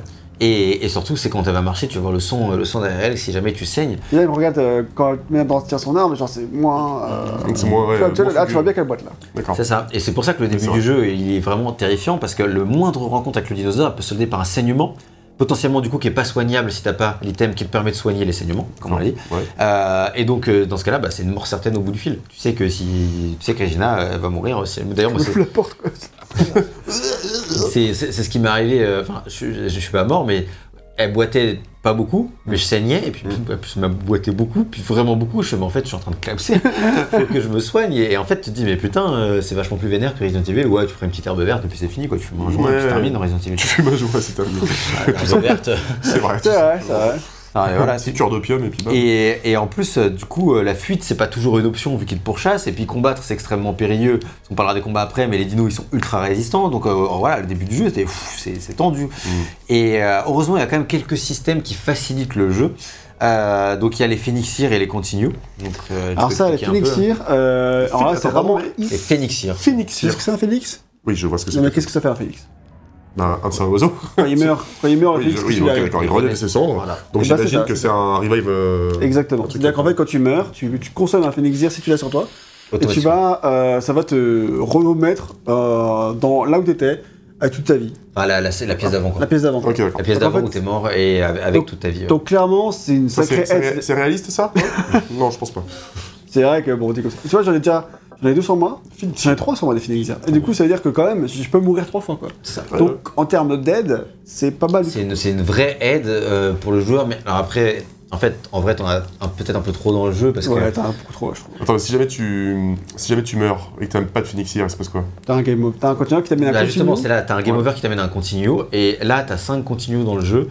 Et c'est pareil, si tu crèves un continu, tu reviens dans la salle d'avant. Ça, c'est des trucs qui t'aident vraiment. Euh, Mais un peu trop, je trouve, parce que franchement, en fait, nous on l'a.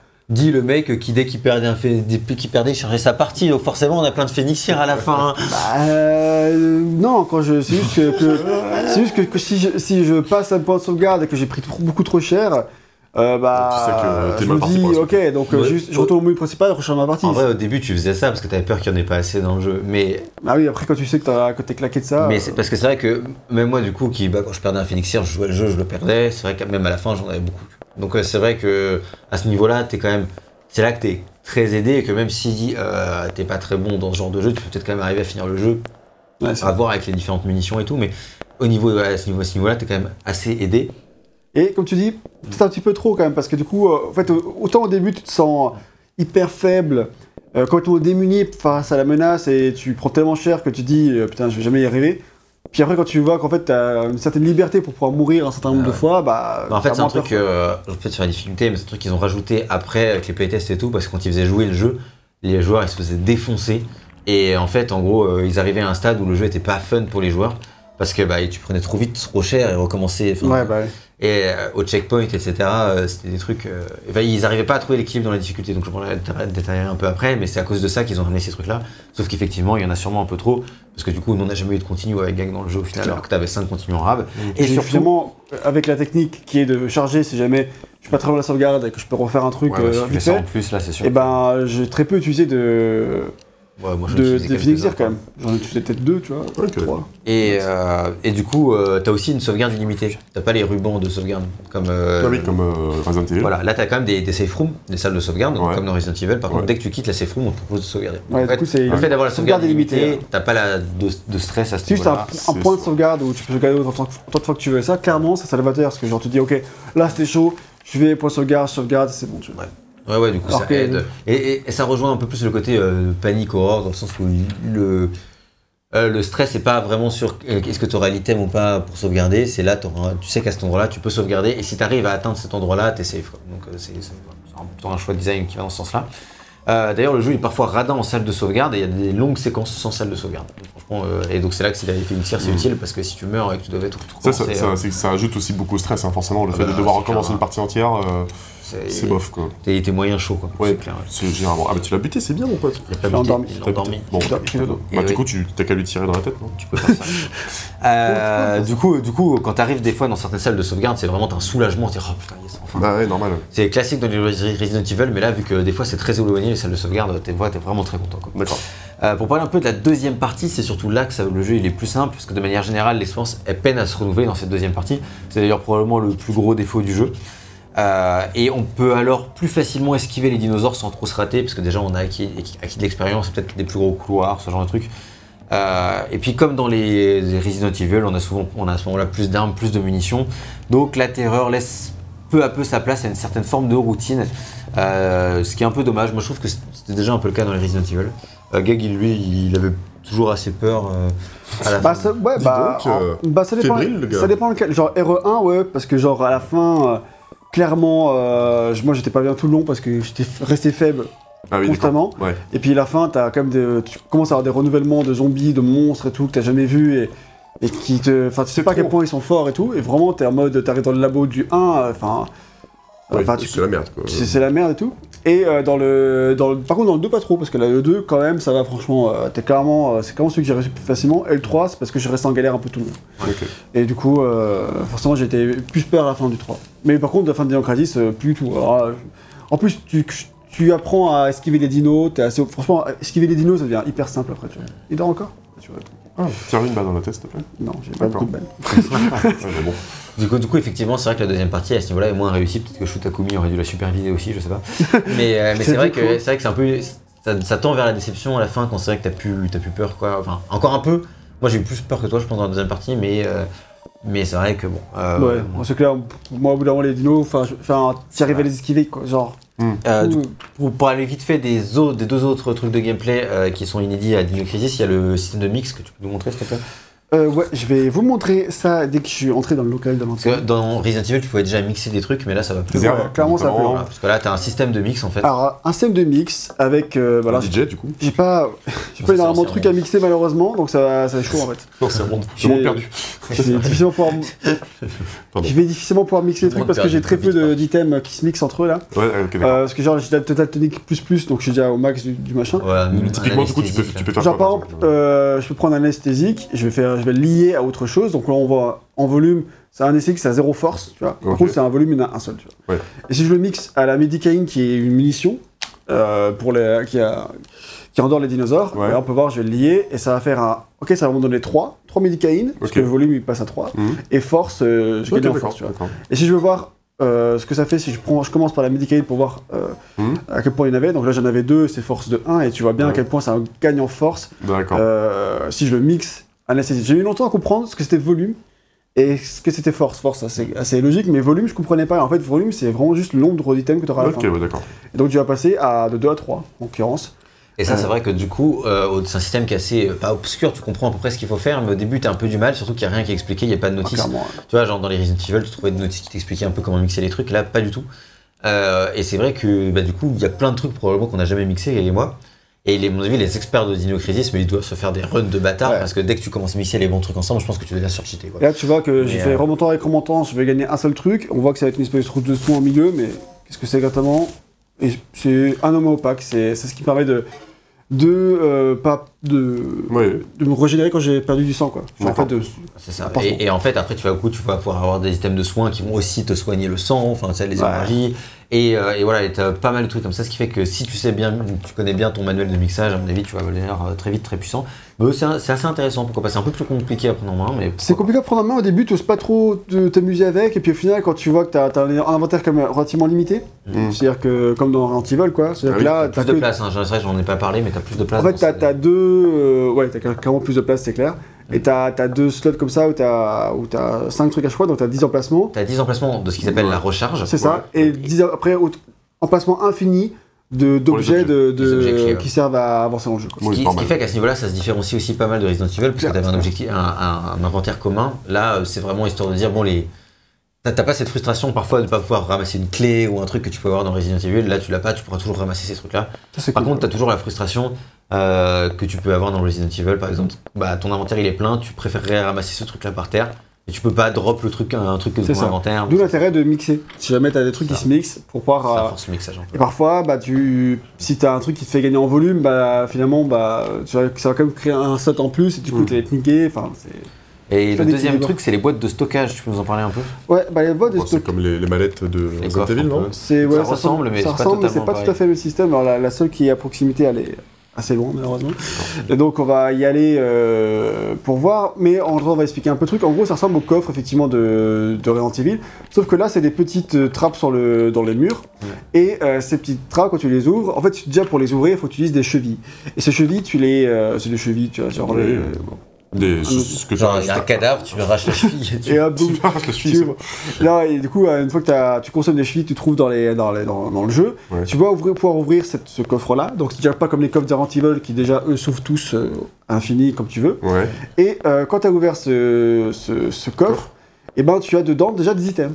Euh, Ah, des items que toi, tu n'avais pas déjà, toi, stocké. Parce que le coffre, quand tu débarques en Grand Evil, il est vide. Mm. Mais là, en fait, dedans, il y a des items. Donc, tu as les coffres qui sont orientés soins, qui sont les coffres jaunes, et les coffres orientés munitions, qui sont les coffres rouges. Et dedans, tu, as, tu auras plus de munitions dans les coffres rouges et plus de soins dans les coffres jaunes. C'est classique, évidemment. Et dedans, tu peux, du coup, stocker euh, tes trucs, euh, tout ce que tu as, tes affaires à toi de- dedans, que ce- même si tu as ouvert un, un coffre de soins, un coffre jaune, tu peux quand même stocker Oui. des munitions, il n'y a pas de C'est problème. juste les trucs qu'il y a de base dedans qui changent Ça. pas.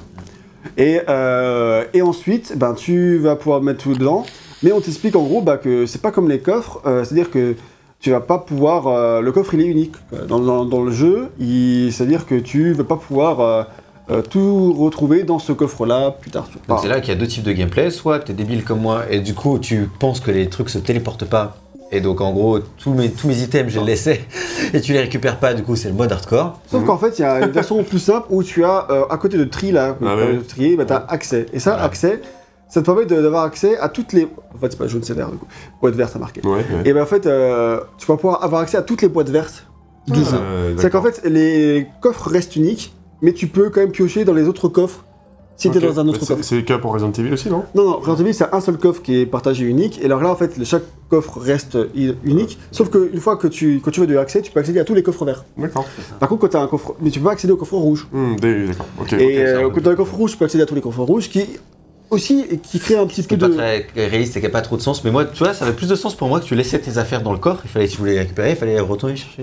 Ouais, bah en fait là le seul truc qui est comme ça c'est juste que faut que tu fasses attention à bah si t'as mis un truc dans un coffre rouge t'en as besoin et que t'as que des coffres verts tu vas être un peu niqué tu vois genre putain ça. allez vite euh, mes munitions là euh, j'en ai Ouais. plus et vivement comme on redonne accès à un coffre rouge Euh, et voilà donc euh, effectivement VGM il a pas compris qu'il pouvait récupérer toutes ses affaires depuis le début du Je jeu le saurais, j'aurais découvert en test hein, si on- tu m'en avais pas parlé. ouais c'est clair t'aurais fait quoi Comment ça Tu m'étonnes. et bah, en l'occurrence tu, tu as ça Ouais, bon, du coup, c'est pas nécessaire pour finir le jeu. mais- On va pouvoir aborder le level design du jeu maintenant euh, de manière globale et notamment parler de plusieurs trucs comme les dinosaures, les énigmes, des trucs sympas comme ça. Euh, donc, Oui. le level design du jeu, il va, comme d'habitude dans ce genre de jeu, être un mix de rencontres, combats et d'énigmes. Euh, pour ça, on a la carte usuelle, euh, dans, usuelle dans les Resident Evil. carte qui, dans Resident Evil 3, qui sort la même année, eh ben, sera accessible via une seule touche, mais là, Qui il faut pas. à l'ancienne aller ça. dans le menu, puis essayer de faire plan. C'est chiant. C'est chiant, c'est dommage parce que c'est quand même vraiment Parce pratique. que les mecs qui sont dans le même, même studio, Oui, Capcom plus. 4, Mm. ils font. Ils bossent l'un à côté des autres, ils se disent pas, hey, j'ai une super idée pour que la 4 soit plus accessible, et ils se communiquent pas cette idée. Surtout qu'il y a plein de touches qui servent à rien. Mais déjà, c'est ouf qu'on ait dû attendre Resident Evil 3 en soi pour cette idée-là, mais. Ouais, après, tu peux dire encore à la rigueur. Et il y a une autre, euh, un autre problème sur cette carte-là qui est dommage, c'est qu'elle affiche pas très bien là où tu as déjà été.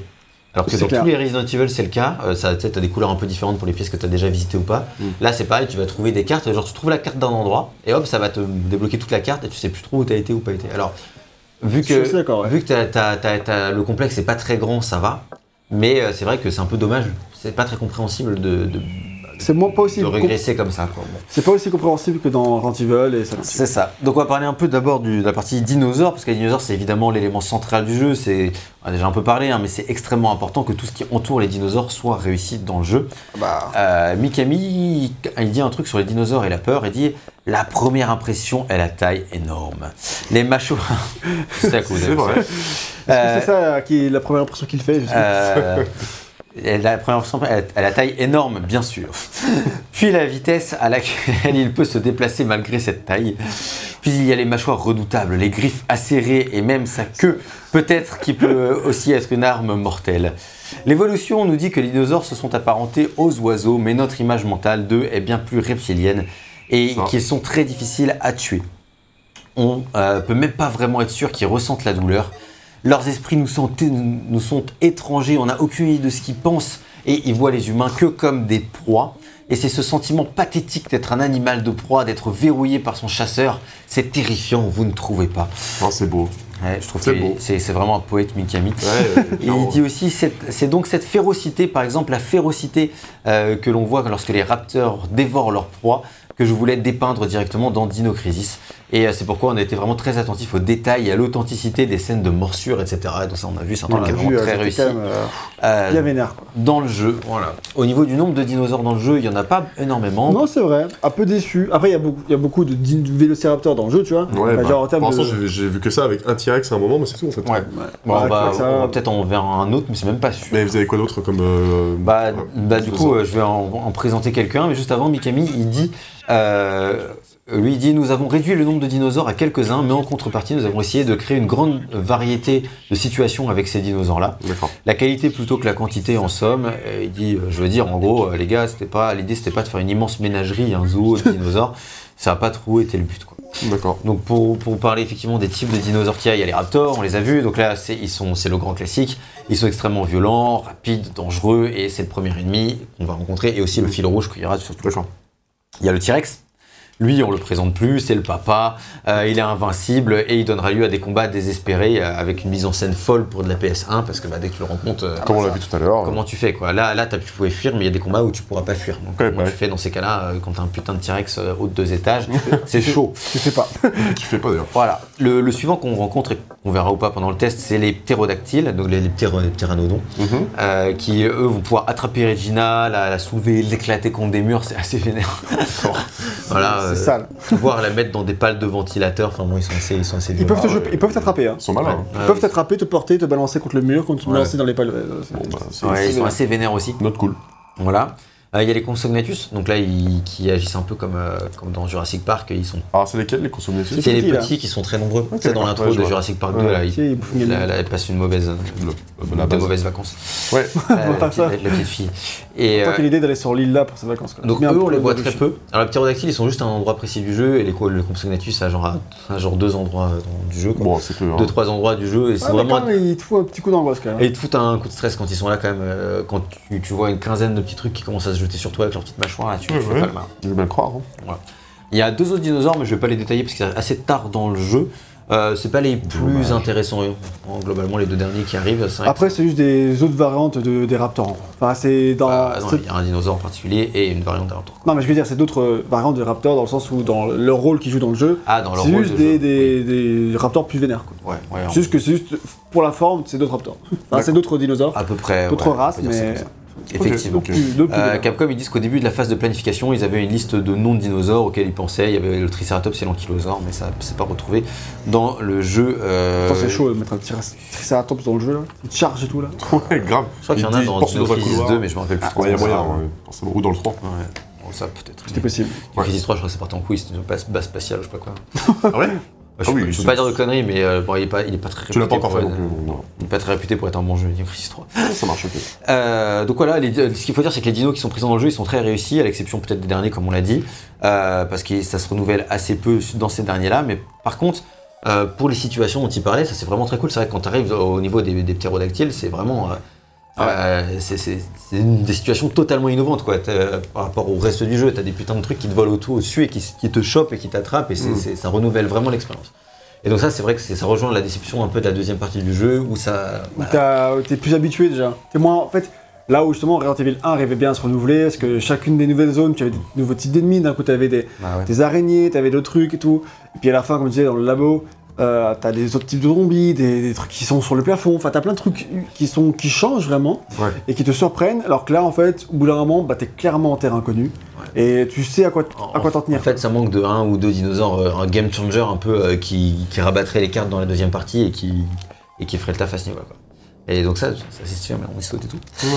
Euh, donc, quoi, pour parler un peu euh, du combat, donc pour affronter les dinosaures, Regina elle dispose d'une panoplie d'armes assez classique. Elle a, le, elle a le pistolet, le shotgun, le lance-grenade, euh, voilà. Ah, des alors, trucs, grenade, euh, c'est pas mal, quoi. voilà, bout d'un moment, tu l'as, donc c'est T'as classique. pas de fusil mitrailleur, euh, par exemple Enfin, de fusil d'assaut, je veux dire Euh, je crois pas. D'armes Euh, peut-être à la fin, automatiques. peut-être un fusil d'assaut, mais je suis Peut-être. je suis peu sûr. J'avoue, j'ai un confond un peu avec les là. Ouais, c'est ça, à force de faire des civils. Donc, euh, Sur donc- Non. Mais ça, Ouais. c'est Ah non, pardon, j'ai. Oui, monsieur. Non, c'est moi, il l'a eu. Euh, donc voilà, c'est les armes de Resident Evil, et comme pour les armes de Resident Evil, elles peuvent être, euh, elles peuvent s'améliorer avec des items qu'on trouve en fouillant le décor. D'accord, ok. Donc tu trouves des améliorations pour, le, pour ton pistolet, pour ton fusil, et donc après ils vont être plus puissants, avoir euh, des meilleures euh, cadences de tir, etc. Euh, mais vu que les balles elles sont quand même hyper limitées, le jeu propose aussi d'autres stratégies de combat. D'abord il y a les champs de force, donc ça c'est le truc qu'on a vu un peu partout là. Ouais, on les a vu les, les rayons laser là qui te bloquent. Ouais. C'est ça, donc ça, ça, ça bloque. Et en fait c'est hyper utile parce que du coup ça permet de. Tu, tu fuis et paf, tu mets les rayons de champ de force Ouais, euh, laser, paf, ça va bloquer les dinosaures. Et donc ça c'est vraiment très pratique, surtout vu que les dinosaures passent les portes. C'est plutôt, c'est plutôt cool de les bloquer avec ces lasers là. Clair. Donc ça, c'est une des stratégies de combat. Euh, Il y a aussi autre chose. Donc pour citer Mikami, il dit Tu peux tirer sur un dinosaure, mais il ne mourra pas si facilement. Ce sont des bâtards coriaces. ok. Et même si votre tir le met à terre, il se relèvera et continuera à vous attaquer, apparemment sans se soucier de sa blessure, bon, comme ils ont bien quoi. Et c'est là qu'ils ont eu l'idée des tranquillisants. Donc euh, si tu peux expliquer les tranquillisants, et Bah, c'est clairement ce que j'ai utilisé sur les, les- certains raptors, et comme celui-ci en particulier. Euh, bah, simplement, je l'ai endormi. Et en fait, il y a plusieurs euh, charges. Euh, Il y a des doses de cheval et des doses de raptor. Parce que du coup, t'as, en gros, t'as les, t'as maxi, c'est médicaïne, maxicaïne. En fait, fonction de la puissance de ton, de ton, ce que tu lui injectes, et bah, il se relèvera plus vite ou, ou pas. Oh merde, je peux pas passer la porte. Et du coup, euh, là, en l'occurrence, c'était pas un somnifère très, très, long. ouais. Et du coup, bah, il s'est vite euh, relevé et il s'est vite mis à me courir euh, après et à me mettre mal. C'est Ah oui. ça. Et, et en fait, euh, ce qu'il dit, Mikami, il dit l'utilisation d'un tranquillisant est une façon assez créative de traiter un ennemi. Et c'est quelque chose euh, que vous ne pouvez faire qu'avec une créature vivante. Forcément, avec les zombies, ça marche pas. Et, euh, et même si vous parvenez à les toucher avec une bonne grosse fléchette, Ah, il, reste, il reste dangereux euh, jusqu'à ce qu'il soit complètement assommé. Je voulais évoquer cette terreur dans Dino Crisis. Vous ne savez pas non plus quand est-ce qu'ils vont se réveiller, euh, mais je dois dire que les dinosaures endormis sont bizarrement très mignons. Euh, quand ils sont dans les vapes comme ça, on a presque des réticences à les tuer. Donc, euh, sauf Naxi qui lui avait bien envie de lui tirer une balle dans la tête quand il s'était. Ouais, je sais pas trop. hein, Bah qui- ouais. Qu'est-ce qui aurait envie de. Enfin, rester à le tuer, le mec, le truc est tellement vénère, C'est se court clair, après, quoi. clair. C'est sa vie qui en dépend, mec. C'est hein, c'est ce que euh, Mikami dit. hein, mais- Euh, le principal défaut de ce système, moi je trouve, c'est que du coup les fléchettes pour les tranquillisants, elles s'obtiennent principalement via le mix et que c'est ni intuitif ni expliqué. C'est-à-dire que moi j'ai attendu d'avoir des fléchettes tranquillisantes tout le jeu. Ah et il oui. y en a quasiment jamais qui sont données. Ah, là, là, là, quand t'es pris en, en tenaille comme ça. Sandwich. Hop là, comme ça, ça c'est ce qui est facile. Hein. Hop, veux-tu te hisser dans la bouche d'un garçon Mais oui. Oui, bonne idée, faisons ça. Euh, du coup, ouais, donc c'est vrai qu'il y a une technique particulière pour obtenir des, des, des, techni- des, des munitions pour le Ouais. shotgun qui te permettent de tranquilliser les trucs. Et ça, si tu connais pas le mix, bah, Bah, en fait, Ouais, c'est ça, euh, c'est t'es obligé. ça. De toute façon- de toute façon, tu vas vite te mettre à mixer parce que t'as ce menu, puis tu. Et puis t'as, enfin, tu te rends vite compte que tes, tes soins sont pas, te soignent pas assez. Et du coup, tu vas vite essayer de trouver Ouais. des solutions pour te soigner. Tu peux fabriquer des munitions Justement, bah pas les. De vraies pas- munitions, je parle. Non, non, juste des missions de. ça tu peux le faire dans t'endormir. RO3, mais tu peux pas le faire dans D'accord. Ouais, c'est ça. Et euh, oui, c'est vrai, pour R3.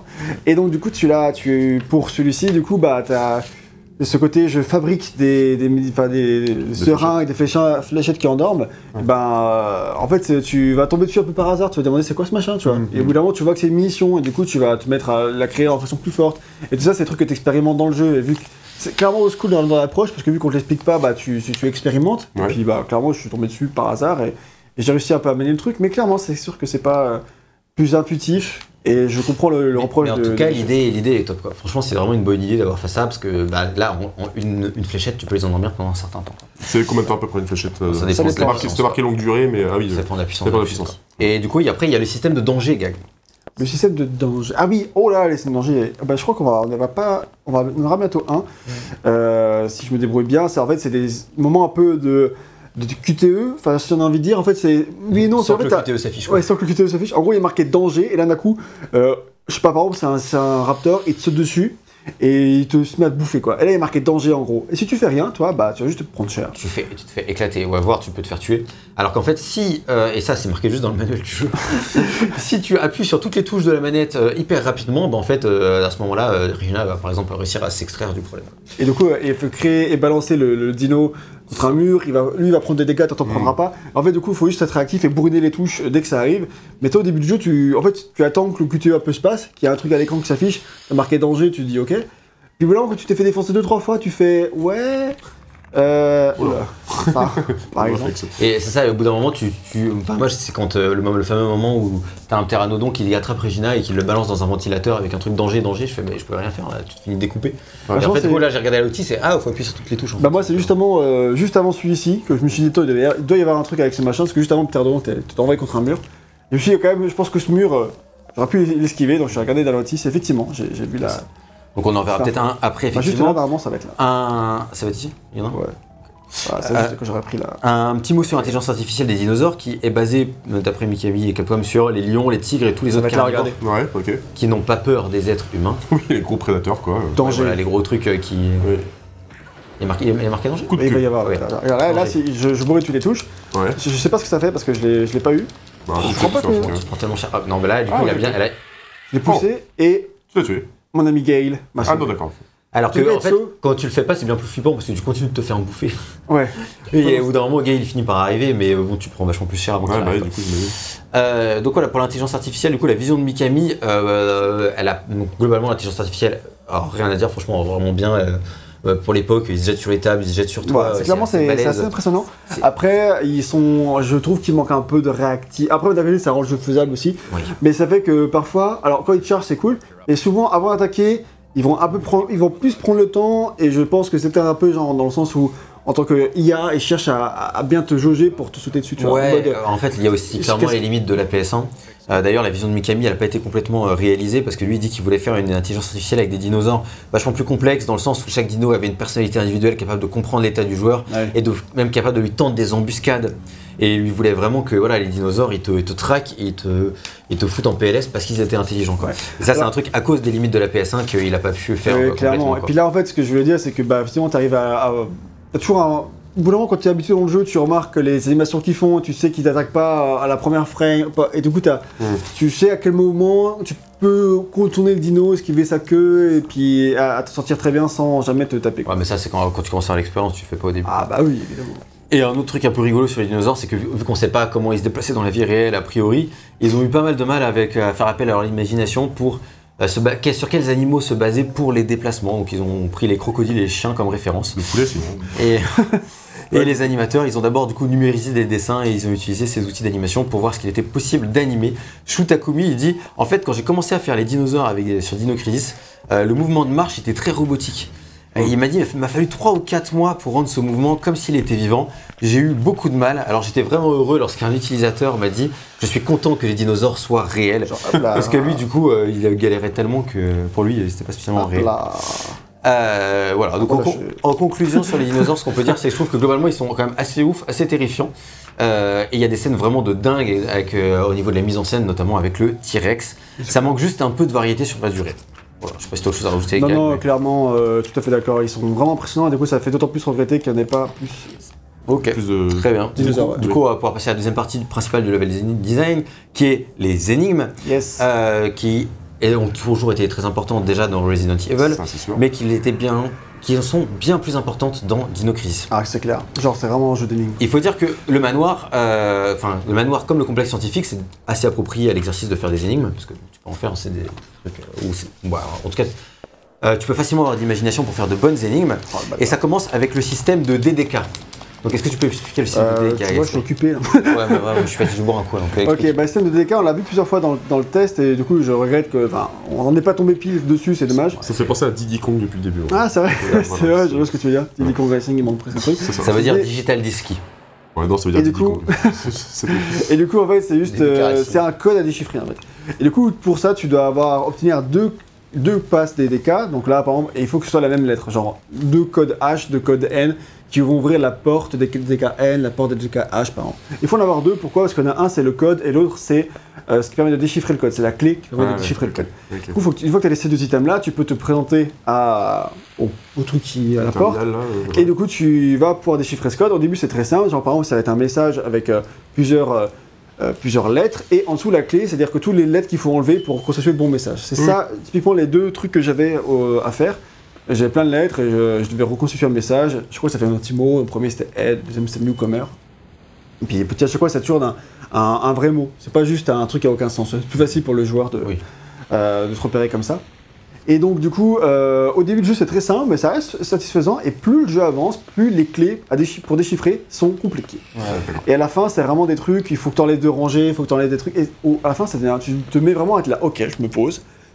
Que- que- quelle est la solution à ce, à ce puzzle? Tu ils temps, rajoutent, ils rajoutent des règles au fur et à mesure. Et euh, après, ils finissent par. euh, Tu sais, quand tu arrives vers les DLK à la fin, tu sais pas quelle règle s'applique. Il y a tu seule règle qui s'applique à chaque fois, mais tu dois parfois essayer plusieurs règles pour que ça fonctionne bien. Et ça, c'est vraiment bien foutu. Donc c'est plutôt, c'est plutôt astucieux, c'est plutôt sympa comme énigme, mais très rapidement le jeu m'a proposé encore plein d'autres énigmes, souvent assez complexes, mais souvent aussi assez cool vraiment et plutôt bien pensées.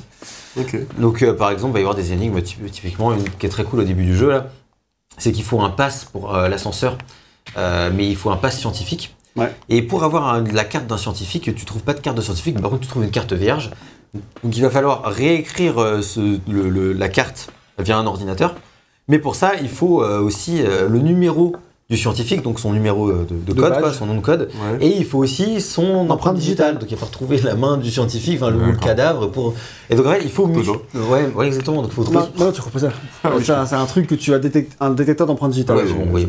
Moi, bon. je peux moi au début, je suis vraiment en mode. Coupe la main, tu sais. Je suis vraiment. de- Est-ce qu'il y a moyen de couper la main de ce scientifique En vrai. euh, Ah, j'ai besoin de sa main, tu vois. Bah oui, c'est ça. Et- ça, c'est vraiment genre d'énigme vraiment sympa, quoi. Qui, là, un énigme vachement plus classique, euh, c'est-à-dire qu'en fait, là, j'ai eu plusieurs batteries, elles sont pas rangées dans le bon ordre, et tu vas comprendre dans quel ordre il faut les mettre. Là, en fait, tu vois sur les leviers sur le côté, Hmm. l'ordre c'est rouge, bleu, Oui. vert, blanc. On a déjà vu ça tout à l'heure, là, c'est la deuxième fois qu'ils utilisent cette énigme, ils la réutiliseront par la suite encore une fois. Et euh, genre, on fait juste simplement remettre euh, les batteries dans l'ordre. C'est très simple, mais en fait, c'est des genres d'énigmes que tu as régulièrement dans ces jeux-là. Mais en fait, vraiment, dans le jeu, il faut insister dessus, en fait, tu as tout le temps des énigmes. En fait, tu en as beaucoup, et elles tournent toutes autour du. euh, du côté très scientifique euh, du truc. Alors autant tu sais dans Resident vraiment dans un labo, quoi. Ça, dans, dans Resident. Evil, c'était plus des. euh, les mecs sont des starbés et il faut faire des énigmes de starbés parce qu'ils ont décidé de piéger leur manoir de telle manière avec des pièges, euh, des gaz, euh, d'un coup un gaz qui va te tuer si tu fais pas le truc correctement. En plus des traditionnelles clés. Tu dois euh, remettre le blason sur la cheminée. Et mais alors que là c'est vraiment plus euh, ancré dans la réalité, donc le côté réaliste. Ouais. C'est-à-dire qu'en fait c'est vraiment des trucs qui pourraient être vraiment dans un vrai labo euh, scientifique dans l'idée et ça, euh, enfin en vrai ça marche bien et c'est vachement plus crédible, mais t'en as quand même vraiment beaucoup. Et euh, peut-être, toi tu j'aime, tu dirais peut-être un petit peu trop. Ouais, ouais, moi je trouve qu'il y a globalement beaucoup, beaucoup d'énigmes. Et euh, d'ailleurs, le jeu aussi, il a quand même l'intelligence parfois, via les choix, de proposer un chemin action, un chemin énigme. Ah. Et, et en fait, il- bon, si tu lis entre les lignes et que t'es pas con, tu vas comprendre quoi, euh, quel chemin qui va te proposer des énigmes, quel chemin qui de l'action. Ouais. C'est-à-dire que globalement, après, le chemin d'action va être plus dur et donc c'est risqué. Mais en même temps, euh, si t'as pas envie de faire les énigmes, c'est pas mal parce que ça permet de faire moins d'énigmes pour le joueur. Ouais. Donc ça, c'est plutôt astucieux. Mm. Malgré ça, il y a quand même vraiment beaucoup d'énigmes. Et moi, à la, fin, trop à la fin, j'en ai marre. Franchement, euh, la, la dernière partie du jeu, euh, il y a un choix comme ça où on te propose, euh, pareil, chemin énigme ou chemin action. On te dit, ouais, le chemin action, il va être ultra dur et tout. Je fais, bon, non, bah, je prends le chemin énigme. Et en fait, euh, L'énigme est ultra dur. les- les- les- ouais, en vrai, l'énigme est dure et j'étais fatigué, j'en ai marre. Et en fait, je faisais des énigmes. J'ai l'impression de faire des énigmes depuis deux heures, les deux dernières heures de jeu de faire des énigmes. Je fais, ouais, non, j'en ai marre. Du coup, j'ai rechargé ma partie et je choisi l'autre chemin. C'était pas dur du tout, le chemin action. le chemin énigme était plus dur parce que le chemin énigme était ponctué par. C'est ça, je me suis senti baisé, c'est qu'il y avait des dinos trop durs partout dans le chemin énigme. Ouais. Ah ouais. Oui, Ah bon et du coup, je me suis dit, non, mais vas-y, si le chemin énigme il ressemble à ça, et que je dois me battre dans le chemin énigme, autant faire le chemin action, je vais me battre. quoi. et là, euh, il y avait euh, autant de dinosaures, tu vois, donc c'était pas plus dur, c'était genre aussi Ouais. dur en action, mais il n'y a pas les énigmes, tu vois. bah, du coup, ouais, c'est clair que tu t'es bien Ouais. fait. Moi par contre j'ai j'ai moins souffert des énigmes que, que VGM, je veux dire que je les ai... euh, c'est juste à la fin après. hein. Ouais non mais je suis d'accord, c'est C'est clairement quoi une ça. Maxicaine là? Maxicaine Maxicaine c'est... Euh, C'était une Mexicaine. Macal- Mexicaine. Mexicaine. Mexicaine. Mexicaine. Mexicaine, ok. d'accord. Mexicaine plus plus. C'est la- les fléchettes? Euh, oui c'est ça, c'est les fléchettes euh, Ouais, qui sont très très C'est le nom du médicament, j'imagine. Et là si je la lie... Ah je peux- c'est déjà le niveau maximum donc je peux pas la lier euh, Ok, à d'accord. l'esthétique tu vois. Ouais. Ah par contre je peux la lier, Ah, c'est bah, c'est- je peux la lier au vois, Ça fait cool. Oui, ça se fait à toxicogive. Vas-y. Toxicogive. Ah ouais Voilà. c'est ça, ça one shot un ennemi. Ça one shot un ennemi, Du coup, tu sacrifies un truc qui permet de revivre si tu meurs pour faire un truc qui one shot Oh, un dino. ok, d'accord. Encore Encore ça, mais Pas mal. n'importe quel dino, donc euh, c'est puissant quoi. Bon, pas c'est le T-Rex, s'imagine. Quoi. Et donc du coup, toi, ça t'a moins dérangé, effectivement. euh. Ouais, parce qu'en fait, du coup, bah, dans Resident Evil, j'aime bien les énigmes, mais en fait, elles sont souvent un peu simples, et c'est souvent des trucs un peu, un peu simplets. Et j'étais vraiment ravi de voir que les énigmes de, de Dino Crisis étaient vraiment très recherchées. En vrai, c'est vraiment des trucs, euh, ils poussent assez loin les, tes réflexions, t'es souvent mis en mode, ok, je me pose, je réfléchis, et franchement, ça marche vraiment bien. Et euh, en plus, le côté qui soit vraiment mieux ancré dans la réalité que- qu'un Resident Evil, et bah ça, ça m'a vraiment plu. Parce que c'était un peu souvent le, le reproche qu'on pouvait faire, tu sais, C'est dans, plus crédible, quoi. dans Resident Evil 3, tu dois mettre, euh, ouvrir euh, la poche, enfin, faire en sorte de déplacer une statue pour récupérer une batterie qui est en dessous, tu vois, ces trucs. Oui, ça pas trop de, sens. Alors que là, c'est vrai que c'est des énigmes qui ont du sens. Mm. Après, c'est vrai qu'il y a des fois certains trucs qui sont relous, notamment ça fait souvent appel à ta mémoire. Ouais. Et euh, moi, dans ces jeux-là, j'ai zéro mémoire, donc en fait, je passais mon temps à prendre des photos, des trucs. Ouais, moi j'ai pris, plein- les- pris- en vrai c'était cool parce que j'ai pris plein de notes pour me souvenir des codes et des machins. Et, euh, et en fait tout ça c'est assez stimulant en fait. D'ailleurs, tu t'en sors bien, t'arrives à les faire de tête là, c'est pas mal. hein. Euh, Encyclopédie, je te dis. Ouais, c'est clair. Et quand on demande à Capcom c'est quels- quels- s'ils ont eu des inspirations pour tous les mots-clés scientifiques et tous les trucs qu'il y a eu, des inspirations de livres, de films, ils disent Hum, pas particulièrement, euh, mais nous nous sommes référés à des encyclopédies à plusieurs reprises. Euh, les étudiants pour euh, trouver la terminologie et les idées qui correspondaient au contexte. LSD Quoi? LSD Euh, Pourquoi euh, j'ai entendu ça? non, non. Des pas- étudiants. Les étudiants. Je pas le rapport euh, avec un du LSD mais bon. Et, euh, ils disent Nous avons également acheté un certain nombre de livres de sciences naturelles, notamment le euh, Blue Back de Kodansha. Alors, euh, j'ai rien trouvé là-dessus. Je crois que Kodansha, si bien compris, c'est une, une maison d'édition japonaise, mais enfin, Blue Back de Kodansha, euh, tu ne trouves pas sur Google. Bon, euh, nous avons notamment lu Qu'est-ce que l'électricité et qu'est-ce que les piles? Et pour le concept de l'énergie propre, nous sommes inspirés du film Chain Reaction.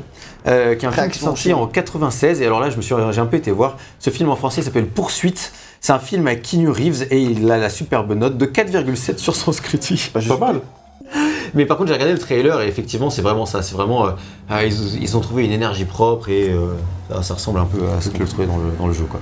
Donc voilà, c'est pour les inspirations. euh, mais bon, c'est vraiment un film de merde, donc a priori, faut pas le voir. D'accord. Ok. Après, est-ce que c'est pire que les films Resident Evil Je sais pas. hein. Euh, Il y a de la marge. Mais ouais, quand même. Euh, après, ensuite un petit, petit aparté sur la difficulté et les dilemmes de Mikami. Euh, parce que Mikami, il a fait des- tout un truc où il parle de la difficulté. Donc, on a parlé de la difficulté, le jeu est assez dur, sauf sur la fin, mais bon, globalement, tu prends quand même très cher au début. Ouais. Ah, c'est sûr. Euh, voilà. Mm. Donc, euh, là-dessus, on a déjà fait le tour. Par contre, Mikami, il en parle pas mal dans un entretien qui est sorti un peu avant la sortie du jeu, et ce que je trouve intéressant, parce que du coup, la difficulté n'était pas totalement calibrée. On va le citer et commenter un petit peu rapidement. Il dit c'est un jeu difficile. À peu près au même niveau que le premier Resident Evil. Il existe cependant un mode facile pour les débutants, truc qu'on n'a pas encore cité. Ah. Mais vous pouvez, mais comme vous pouvez l'imaginer, lorsqu'il s'agit d'un des principes fondamentaux d'un jeu comme celui-ci, s'il n'est pas réglé sur un certain niveau de difficulté, la vitesse, la force et la terreur des dinosaures ne seront pas correctement transmises. Et donc je voulais que ce soit au premier plan. Donc j'étais en fait très partagé sur la question de savoir s'il fallait rajouter un mode facile ou pas. L'ajouter permettrait à tout le monde d'expérimenter le jeu, mais nous, nous pourrions alors entendre des choses comme j'ai- réussi à battre le jeu, c'était trop simple, il n'y avait aucune tension. Donc effectivement, il y a toujours cet équilibre difficile à trouver. Et c'est le genre de question qu'on se posait beaucoup dans les années 2000, alors que maintenant, euh, on a plus tendance à mettre des options d'accessibilité, tu les actives, et si le jeu ça. est trop facile, tant pis pour toi. Sauf si c'est un Souls. On retourne. Vous voulez Sauf, dans quelques rares jeux, effectivement. Euh, il dit ensuite euh, Comme je veux transmettre la nature terrifiante des dinosaures, il serait vraiment étrange de ne pas mourir après une ou deux morsures de dinosaures. Mais cela signifie aussi que la moindre erreur de la part du joueur est synonyme de fin de partie. Euh, D'un autre côté, si nous décidé, voulions faire des scènes encore et encore, bah, ça diminue la terreur.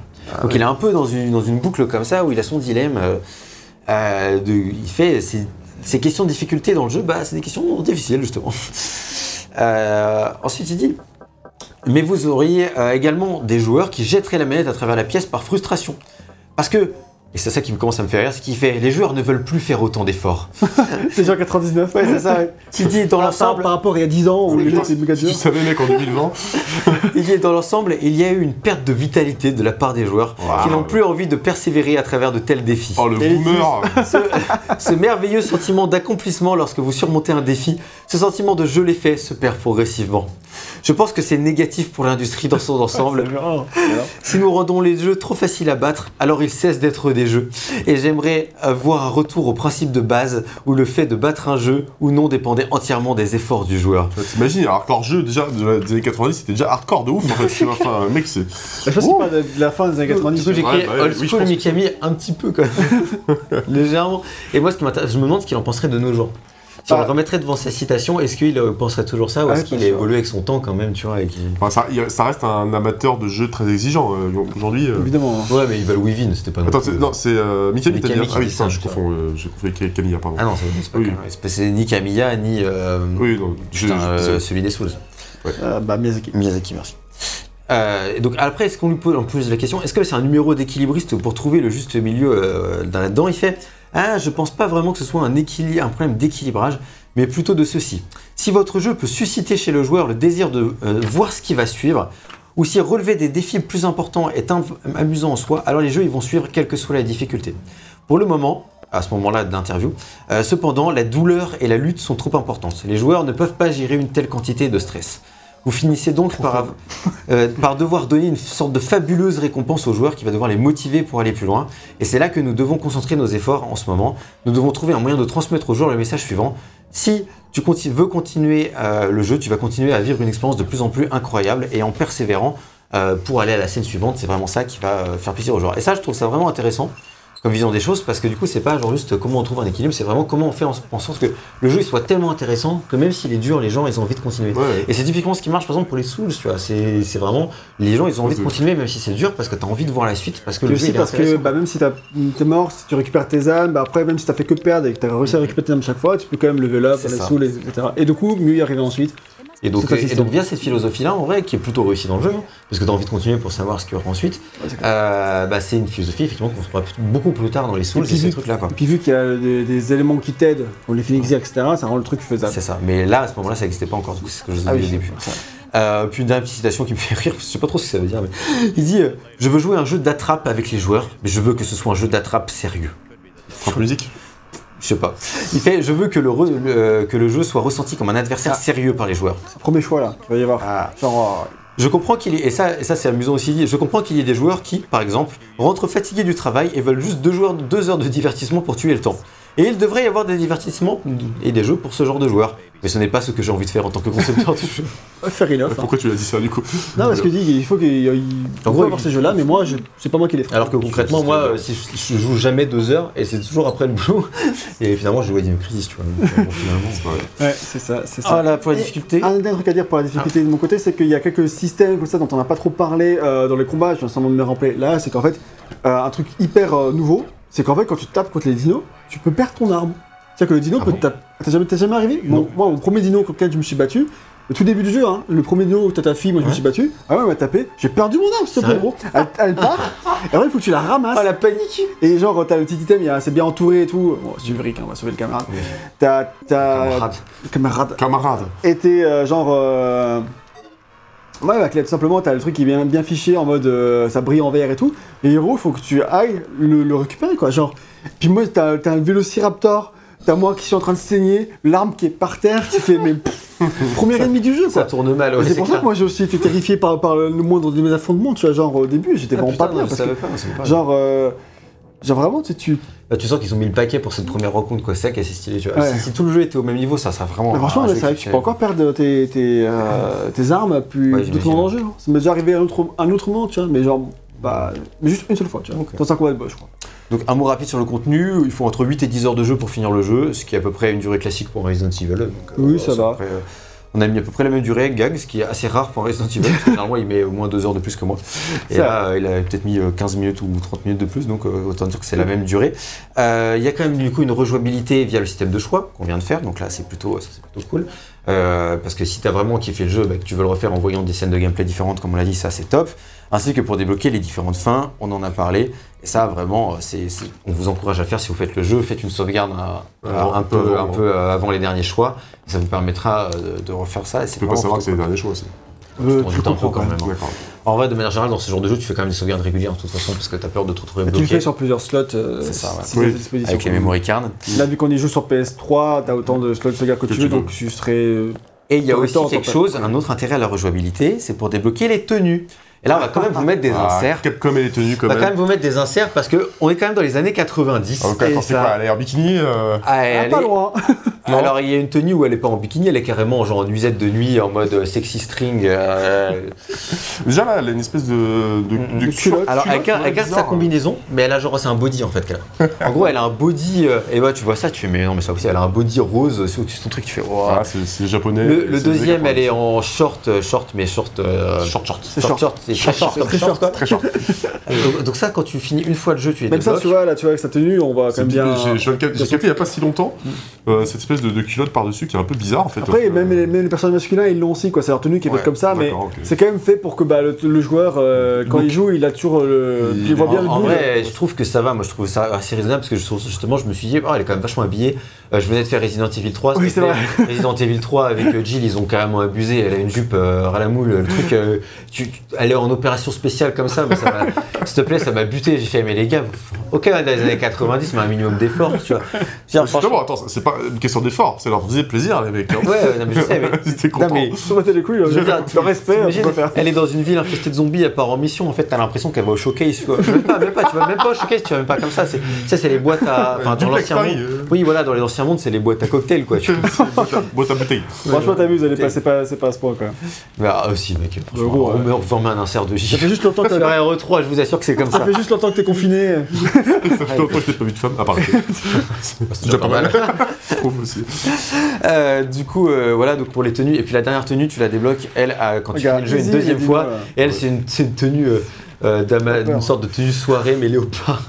Ah ouais, bien kitsch aussi. Ouais, euh, ça, Ouais, c'est bien, bien, bien bien, ça, c'est qu'ils quoi. appellent ça la tenue fermière ou la tenue de la ferme ou je sais pas quoi. Non, c'est de la faire. Logique. non, c'est c'est- La fermière. c'est pas ça. La tenue de la ferme. C'est m'a fait chose. habiller en string C'est autre léopard. chose, mais du coup, je regardais un Wushu en français d'un mec qui présentait les tenues pour, les, pour, pour, pour Ouais. voir cette tenue parce qu'elle avait vu qu'elle était bloquée, je savais pas laquelle c'était. Et il fait euh, Oh, euh, fait pas le danger là, laisse ça se prendre le coup, euh, c'est bien violent. Ok, bah je peux Ah. te montrer le. le, le- Ah, là, tu perds ton arme, c'est effectivement là. Vas-y, tape. Ah, tu, tu, tu fais rien Je fais rien. Et après, avec le sound design, tu prends bien cher ici. Ouais. Et voilà. Arrête, tu te relèves, c'est un combat de boss, c'était déjà abîmé quoi, tu vois. donc. Ah, tu l'as battu Euh, ouais, Ça va toi Ah, Moi j'ai fui. moi. Ah non, moi je, je me suis tapé. Rares euh, contre lequel je me suis tapé, mais je me suis Ah tapé. ouais, ouais, non, je suis Bon, pas. vas-y, tape-toi là. Bah ouais. Et, euh, et le- mec il était là, bon, je vois pas trop pourquoi c'est une tenue de fermière ou je sais pas comment ça s'appelle, c'est plus une tenue de soirée. bon, c'est pas fermière, mais bref, c'est juste. Euh, antique. je comment ça s'appelle. Tenue SNCF. ah bon Ouais, bah ouais, c'est vu par les japonais. Vu par les japonais, ouais. Et enfin, il y a un truc dont j'ignorais complètement Oh, putain, l'existence et, et j'ai vu. euh, et, et j'ai vu, euh, j'ai vu ça vite fait, justement dans la vidéo du mec qui testait les bonus. Il Mm. y a un truc, un mode spécial qui s'appelle l'opération Wipeout. Et non, tu joues pas à Wipeout. C'est t'as trois missions à thème qu'on débloque en finissant le jeu en moins de 5 heures. Ouais. Et ça, ils te le disent que tu as un bonus spécial si tu finis le jeu très rapidement. Et du coup, c'est moins de 5 heures, euh, ce qui est largement faisable. hein. Ouais. Euh, il faut tuer, tuer tous les dinosaures dans un, dans un, dans un endroit précis. Et puis ensuite s'échapper dans un temps limité. Donc euh, c'est peut-être une sorte de vite- futur euh, truc, enfin un pré-mode J'arrive zéro. mercenarisme, mais sur trois missions Ah ouais. Donc si tu veux faire durer le jeu, c'est toujours sympa. Un mot rapide sur la technique et l'artistique. Donc on l'a dit, dans Resident Evil, il y avait des plans, euh, des ar- des arrière-plans pré-rendus euh, en 2D. Euh, Dino Crisis utilise un nouveau moteur euh, pour Ouais. ces environnements en 3D. On le remarque, euh, on le remarque dès le début du jeu parce qu'il y a un truc qui est hyper choquant. euh, bien joué, Gag, qui est hyper choquant quand tu lances le jeu, c'est qu'en fait, la caméra parfois elle suit euh, Ouais. Regina. Bah typiquement, la, la caméra elle suit Regina. alors Ah, que dans là, les- elle suit, hein. Genre, rien que ça, t'as pas ça dans la vraie vie. là. oui, c'est ça. Alors que dans Resident Evil, en fait, t'avais les changements de plan, quoi. Mais là, Ouais. la caméra, elle te suit. Elle et suit, c'est- hein. C'est assez perturbant au début. Globalement, c'est plutôt bien fait. Il y a Et quelques t'as- fois, c'est un on peu a vu plusieurs endroits où ça suit vraiment, genre, ça reste. Il y a- il y a restes tra- au il y a travelling. un travelling, ouais. Et c'est, franchement, moi j'ai trouvé ça. Je fais, ok, c'est vraiment euh, bien fait en plus. Bah, c'est un truc qu'on retrouvera dans Code Veronica, donc un peu plus tard dans la rétrospective, mais, euh, mais pas avant Code Veronica non, pour les Resident Evil. Et donc c'est vraiment Dino Crisis qui euh, apporte ce truc-là. Et attendez, parce que la même année, Silent Hill, lui, c'est la full 3D aussi. Oui, Ah oui. effectivement. Et c'est le concurrent. Ouais. Silent Hill 1 Ouais. Ok. Et, et encore une fois, pour Mikami, tout- toute l'attention dramatique des cinématiques et des personnages, ça n'aurait pas été possible sans ce moteur 3D. Malheureusement, du coup, faire un moteur 3D en temps réel, ça s'est heurté aux limitations matérielles de la PS1. Ce qui, pour l'équipe, a rendu difficile la création d'environnements détaillés. D'ailleurs, ils ont dû renoncer à une scène, visiblement, à un niveau qui était dans la jungle. Ce qui est vraiment dommage parce que ça aurait pu être vraiment Ah, sympa. J'attendais un truc comme ça un peu. Ouais, ça aurait pu être vraiment cool, ils ont essayé de le faire, mais visiblement que sur PS1, ils n'ont pas réussi. Et euh, par contre, bon, Mikami il trouve quand même que euh, l'équipe a réussi à créer des environnements suffisamment détaillés malgré les limitations en polygone de la PS1. Euh, moi, je suis globalement assez d'accord avec ça. Franchement, je trouve que d'accord, ils sont très propres, dans la veine de ce qu'on avait avec Resident Evil.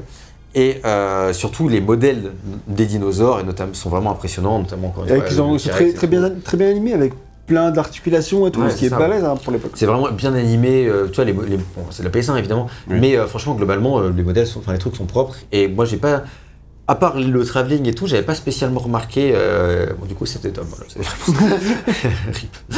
Et euh, en fait, il est pas mort là, encore, pour en tout cas. Oh, et, spoiler. et, euh, et donc, euh, vraiment, voilà, c'est plutôt détaillé et tout, et franchement, avec les traces de sang aussi et tout, qui, Ouais. qui- c'est vraiment plutôt pas mal à ce niveau-là. À part ça, artistiquement, ça reste assez classique dans le genre. Euh, voilà, avoir le niveau dans la jungle, ça aurait vraiment pu être cool pour varier. Sinon, Oui, c'est juste pas assez varié. c'est assez classique. En fait, T'as- c'est aussi ça dans le problème du jeu dans sa deuxième moitié, Ouais. c'est qu'en fait euh, les environnements ça reste basiquement les mêmes que dans la première euh, moitié. Ouais. Et du coup, ce qui fait que tu as Ouais, ouais, peu de changements de. Mm.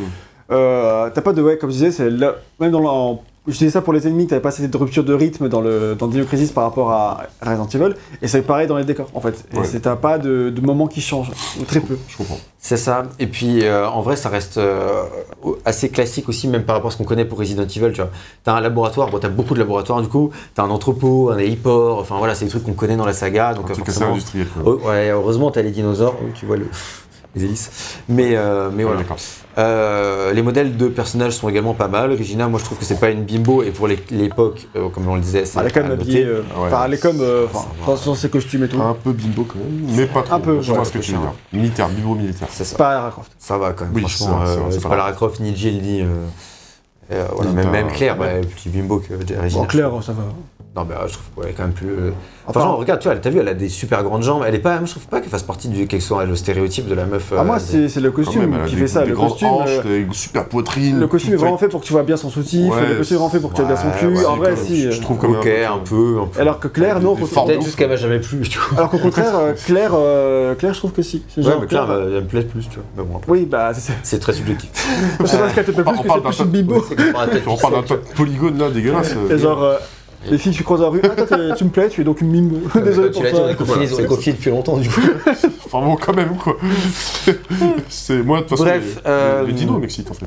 Euh, Ce qui est marrant, c'est que euh, Capcom dit, selon le concepteur euh, de Regina, on sait pas qui c'est, mais oui, Capcom dit, selon le concepteur, le costume de Regina est inspiré euh, d'une femme guerrière qui apparaît dans le film. Spawn, Ah, comme euh, Spawn, euh, comme un- le spawn, quoi, le super-héros. Ouais, voilà, c'est ça. Euh, super. donc donc c'est bien, c'est un film de 97 qui est noté 3,8 sur Sens critique, encore un chef-d'œuvre. En français Euh, Spawn. Spawn. Pas aussi, ok. Et Tu connais pas ah, Non. Tu connais Non, je Et connais pas. non, mec, Il paraît vraiment que c'est, enfin vraiment, j'ai regardé le Le trailer. par contre. super-héros, il est arrivé dans Mortal Kombat et tout. euh, c'est- je sais plus quelle écurie Par il vient, c'est un mec là, super pour le, coup, le, pour le coup, là, j'ai regardé le trailer. Et autant l'autre, ça avait l'air d'être un film d'action un peu nul, autant là, ça a l'air d'être nul à chier. Mais Ouais, mais c'est très kitsch en fait. genre hyper kitsch, euh, Mais ça a l'air avec malaisant, c'est humour super hyper sombre. gras, hyper malaisant. C'est bien ça dont je parle. Hein. Ouais, ouais, Oui, c'est bien ça. bah, bah, en tout cas, ça correspond. Je, je connais pas très bien Spawn, mais en gros, c'est c'est un- une bande dessinée ça. assez connue à la Ah, je base. connais la bande dessinée, mais je connaissais pas le film. Voilà, bon, ça, Bah, j'ai franchement, vu la, euh, la bande-annonce qui était super dark et tout. ça doit On être- vous met un insert du coup de, de, de Melinda Clark, qui je pense, et à mon avis, euh, c'est, enfin, je t'ai montré, gars, donc, ça ressemble au costume en tout cas. Et euh, on vous met un insert. Et puis en fait, du coup, j'ai parcouru le casting. Je me suis dit, bon, en gros, il y avait deux héroïnes, une blanche et une noire. Je me suis dit, probablement la blanche qui a le costume d'original. J'ai regardé, c'était Melinda Clark, et effectivement, ça correspond. D'accord. Mais, mais sinon, euh, ça a l'air euh, gratiné. Je me dis, mais quel c'était quoi les films qui regardaient à Capcom euh, Division 4 quoi? Entre Spawn euh, et l'autre, euh, enfin vraiment. Bon, tant, tant mieux au final, ça fait un bon jeu, mais franchement, c'est pas des, des inspirations de ouf. euh, voilà. Et après, ils disent que Capcom que les costumes de Rick et de Gail, ils ont été réalisés après le costume d'original. Euh, donc, ils ont été créés probablement pour correspondre à son design. Voilà, c'est un peu tout ce qu'on peut dire. La partie artistique, on peut maintenant se passer à la partie audio du jeu. Vas-y, vas-y. Euh, L'OST de Dino Crisis, du coup, elle est assez variée et terrifiante. Et pour la partie audio, sound design, non? Avant Oh, c'est pareil, ça va dans, le, ça va dans le lot. Euh, tu veux parler du sound design? Vas-y, on peut parler du sound design.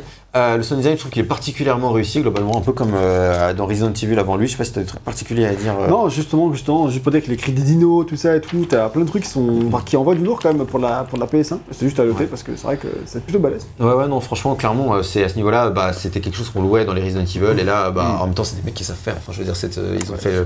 Bah, ils ont fait Ah, Resident Res- Evil. ils ont fait Resident Evil, euh, voilà, 1, 2, 3, euh, ils, ils maîtrisent, et donc euh, ils sont passés des zombies aux dinosaures, c'est, ça c'est réussi, franchement, il y a vraiment un gros travail qui a été fait là-dessus. C'est c'est tou- c'est toujours euh, admirable de voir que c'est le cas encore aujourd'hui avec les Resident Evil modernes. Ouais, ça marche. où ils ont, tu sens en fait que Capcom, ils ont une, un savoir-faire mais incroyable en termes de d'ambiance et de survival horror et encore aujourd'hui que ça les mecs ça fait 25 ans qu'ils font ça Bah, c'est et qu'ils hein. maîtrisent C'est Et l'expérience, c'est- hein, c'est franchement, ouf en hein. vrai tu vois c'est une culture de la du sound design et de C'est des mecs qui bossent en interne aussi, tu vois. Quand t'as des mecs, en Ouais. plus, tu sais, euh, au Japon, ils changent. Alors, dans le jeu vidéo en tout cas, parce que je, je sais pas quoi c'était japonais en général, mais en jeu vidéo ils changent assez peu de travail, tu vois. Mm. Mais en général, les gens qui bossent à Capcom, tu vois, ceux, ceux que je t'ai cités, ils restent à Capcom euh, au moins jusqu'en 2010, voire il y en a probablement qui y sont encore, alors que. Et ils y restent, c'est très Ouais. carriéristes dans la même boîte. Donc en fait, les sound designers et les musiciens qui restent là-bas, ils, ils restent longtemps. Là, en- tous les départs qu'on a eu récemment chez Sony Japon, c'était que des mecs qui étaient là-bas depuis 25 ans et qui avaient travaillé Ouais, sur les licences PS1, etc. Ouais, PS2, effectivement, ils, savent, ils savent de quoi ils parlent c'est ça. Donc, donc voilà, à mon avis, c'est des mecs vraiment qui ont du bagage, quoi. Mm. Et euh, donc voilà, donc pour la musique en elle-même, je trouve qu'elle est vraiment assez variée et vraiment bah, assez terrifiante. Euh, T'as des nombreux thèmes d'ambiance ou d'action qui sont ultra stressants. Il y a plein de moments où le jeu il te met des coups de pression. je sais pas si tu es d'accord avec ça. Ouais, si, euh, euh, J'ai rien de spécial à dire à part que ça te fout vraiment régulièrement des coups Après, de pression. euh. moi, le truc que j'ai à dire, c'est que euh, je trouve que la musique est vraiment bien. Mais d'un côté, euh, parfois, pour te faire peur, un- c'est un peu. Genre, en vrai, ce qu'elle fait, la musique, c'est l'impression qu'ils appuient un peu sur n'importe quelle touche du piano. Genre, ding, ding, ding, ding, ding. Et genre, en fait, il y a- il y a zéro mélodie, c'est juste plein de sons. Enfin, c'est- assez distordu, mais Voilà. du coup. En fait, y a pas de c'est mélodie. Aurore. Il n'y a, pas, de mélodie. Il n'y a pas de mélodie, c'est juste plein de sons euh, flippants et dérangeants, mais en fait, parce que les mecs, ils, sont, ils ont fait nappe, quoi. Genre, et et d'un côté, c'est ça qui fait que ça, que ça, Ça marche. fonctionne. ouais. Mais euh, je me suis dit, ok, niveau mélodie, euh, enfin, dans Resident Evil, il y a vraiment des vraies mélodies, tout ça. Et là, je me suis dit, vraiment, le mec, ils ont juste, Oh. ok, YOLO. Ah, Là, il y a quelques vraies mélodies, notamment du coup la musique de la Safe Room qui est magique, je trouve. Oui, clairement. franchement, elle est, merveille.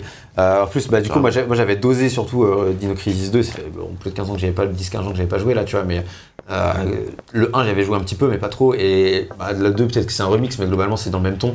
Et franchement, direct, nostalgie de ouf quand tu. Ouais. En plus, la première safe room, tu sais pas que c'est une, trop que c'est une safe room, mais quand, tu, quand tu mets l'électricité dans la pièce, que tu as la musique qui se déclenche, et franchement, bah, comme dans tous les Resident Evil, c'est une merveille, quoi. Franchement, c'est.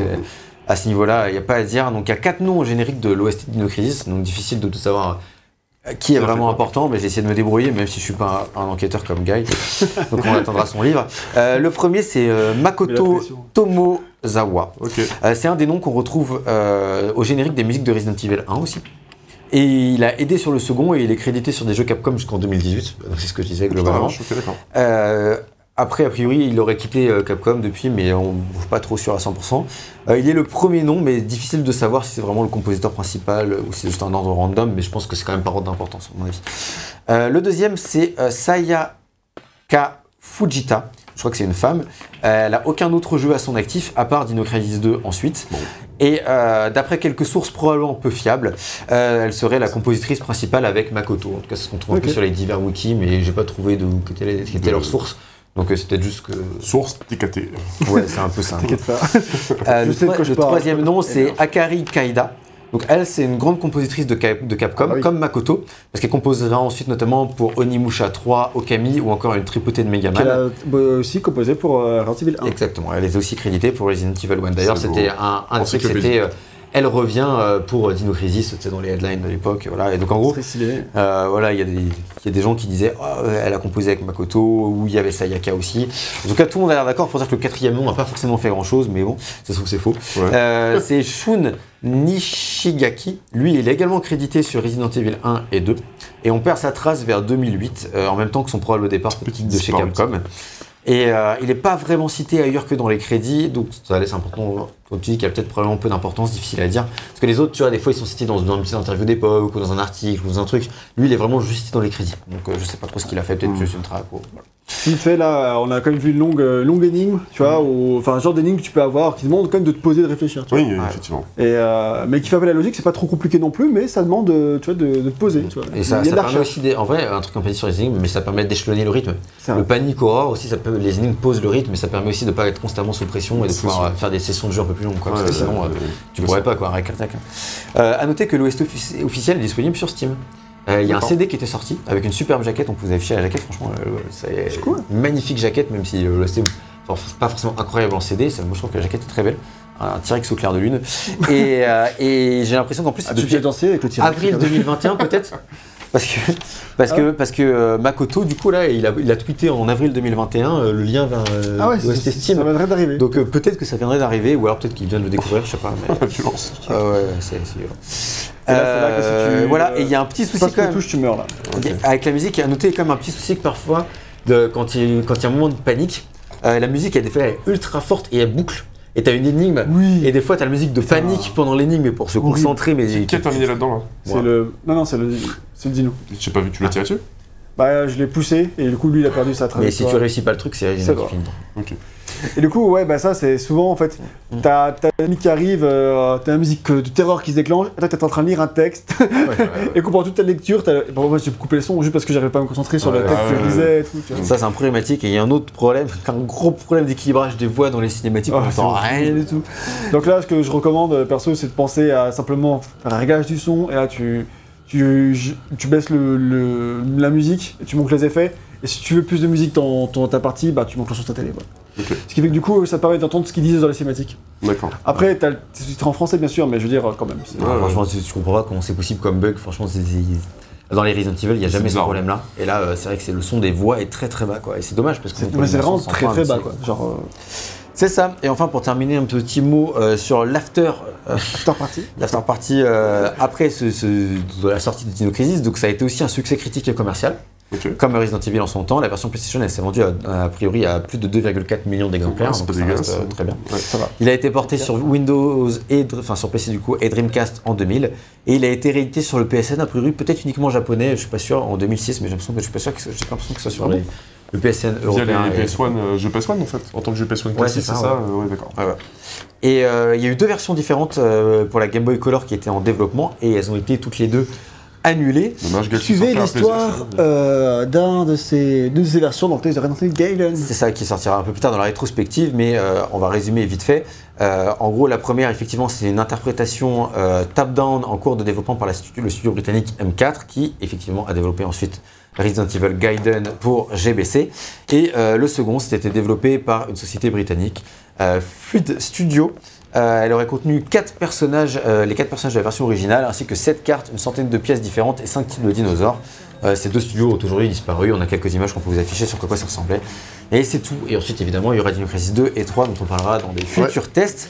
Ouais. Et voilà, c'est tout ce qu'on pouvait dire sur Dino Crisis 1. Si tu peux commencer ta conclusion, Conclusion. Gag, que je puisse respirer. Ouais, vas-y, et puis joue si jamais il faut jouer.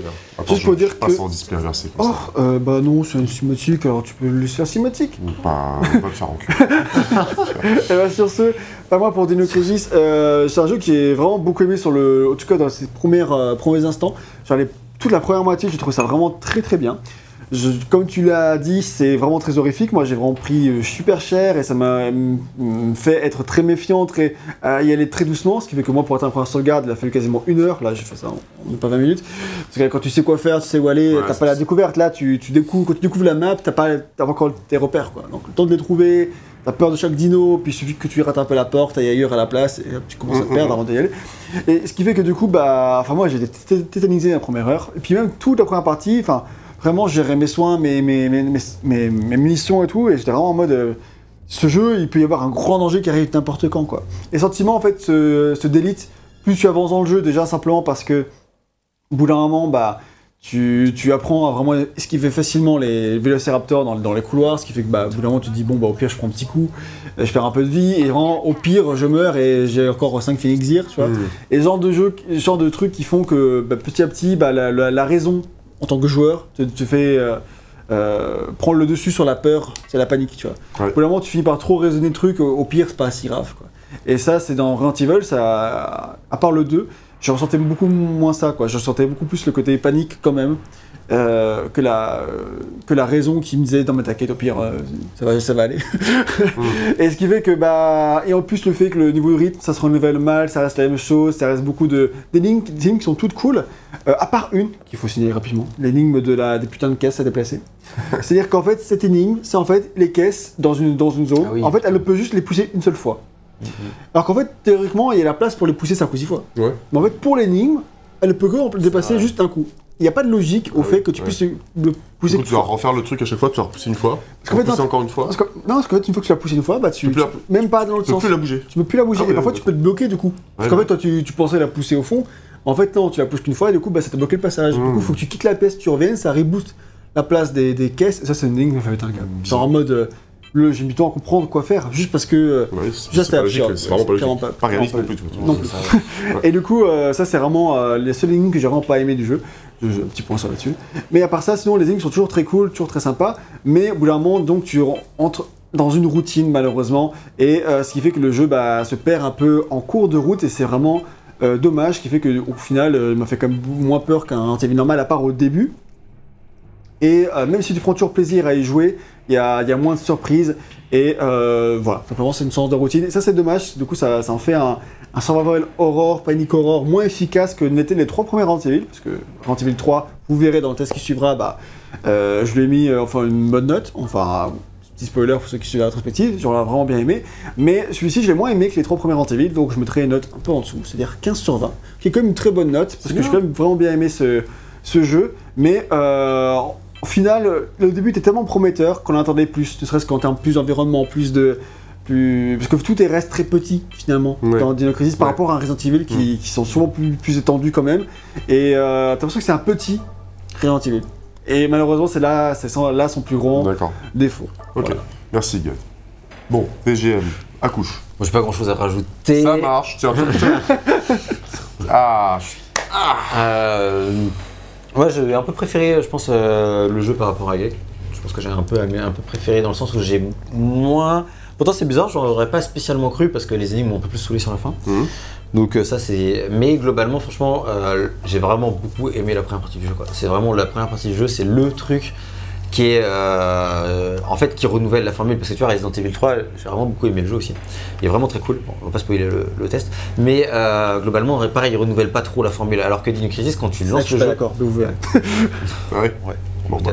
Et, et, dans Dino Crisis, en tout cas, vraiment, il te fait vivre un nouveau truc dans la pre- première partie, c'est super chouette. En plus, les dinosaures, bah, c'est grave cool, quoi. Franchement, ça fait plaisir. Donc, euh, rien, que, rien que pour ça, euh, c'est top.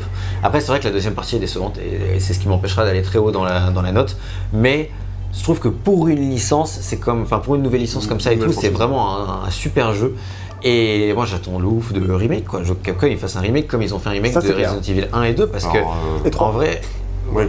euh, oui, il y a 3 d'ailleurs, oui. effectivement, mais, euh, mais le 3, est le, le- est plus- le remake de 3 est plus, euh, plus sujet à débat a priori, mais peu importe. Oui, ça reste quand même un remake d'une certaine qualité. C'est ça. Et ils l'ont fait au moins, quoi. Et, et ils l'ont fait. Et alors que là, je me dis, mais vraiment, il y aurait vraiment moyen. Ce serait un super jeu. Ça Ah, permettrait de remettre la licence sur le devant de la scène pour pas beaucoup d'argent. Parce que franchement, faire un remake, ça coûte beaucoup d'argent, mais ça coûte moins d'argent que de faire un jeu depuis zéro où tu sais pas si ton jeu il va être bien, s'il va marcher, etc. Donc, C'est sûr, c'est sûr. donc franchement, c'est la prise de risque, elle serait pas énorme et c'est sûr que ça pourrait être un succès commercial. Il faut quoi. savoir Donc, que du Ah, coup, surtout que euh, des putains de dinos en 2021-22. ce serait énorme. Capcom, quoi. euh, Capcom Vancouver, donc qui depuis a été fermé, donc c'est le studio qui s'est occupé des Dead Rising, etc., avait proposé justement à Capcom de s'occuper euh, de, de ces remakes-là. Donc Ouais. ils avaient proposé le remake de Dino Crisis Et de euh, Dead Rising. et de Dead, De Ris- Onimusha- de Dead Rising. De quoi? De Onimusha, ouais.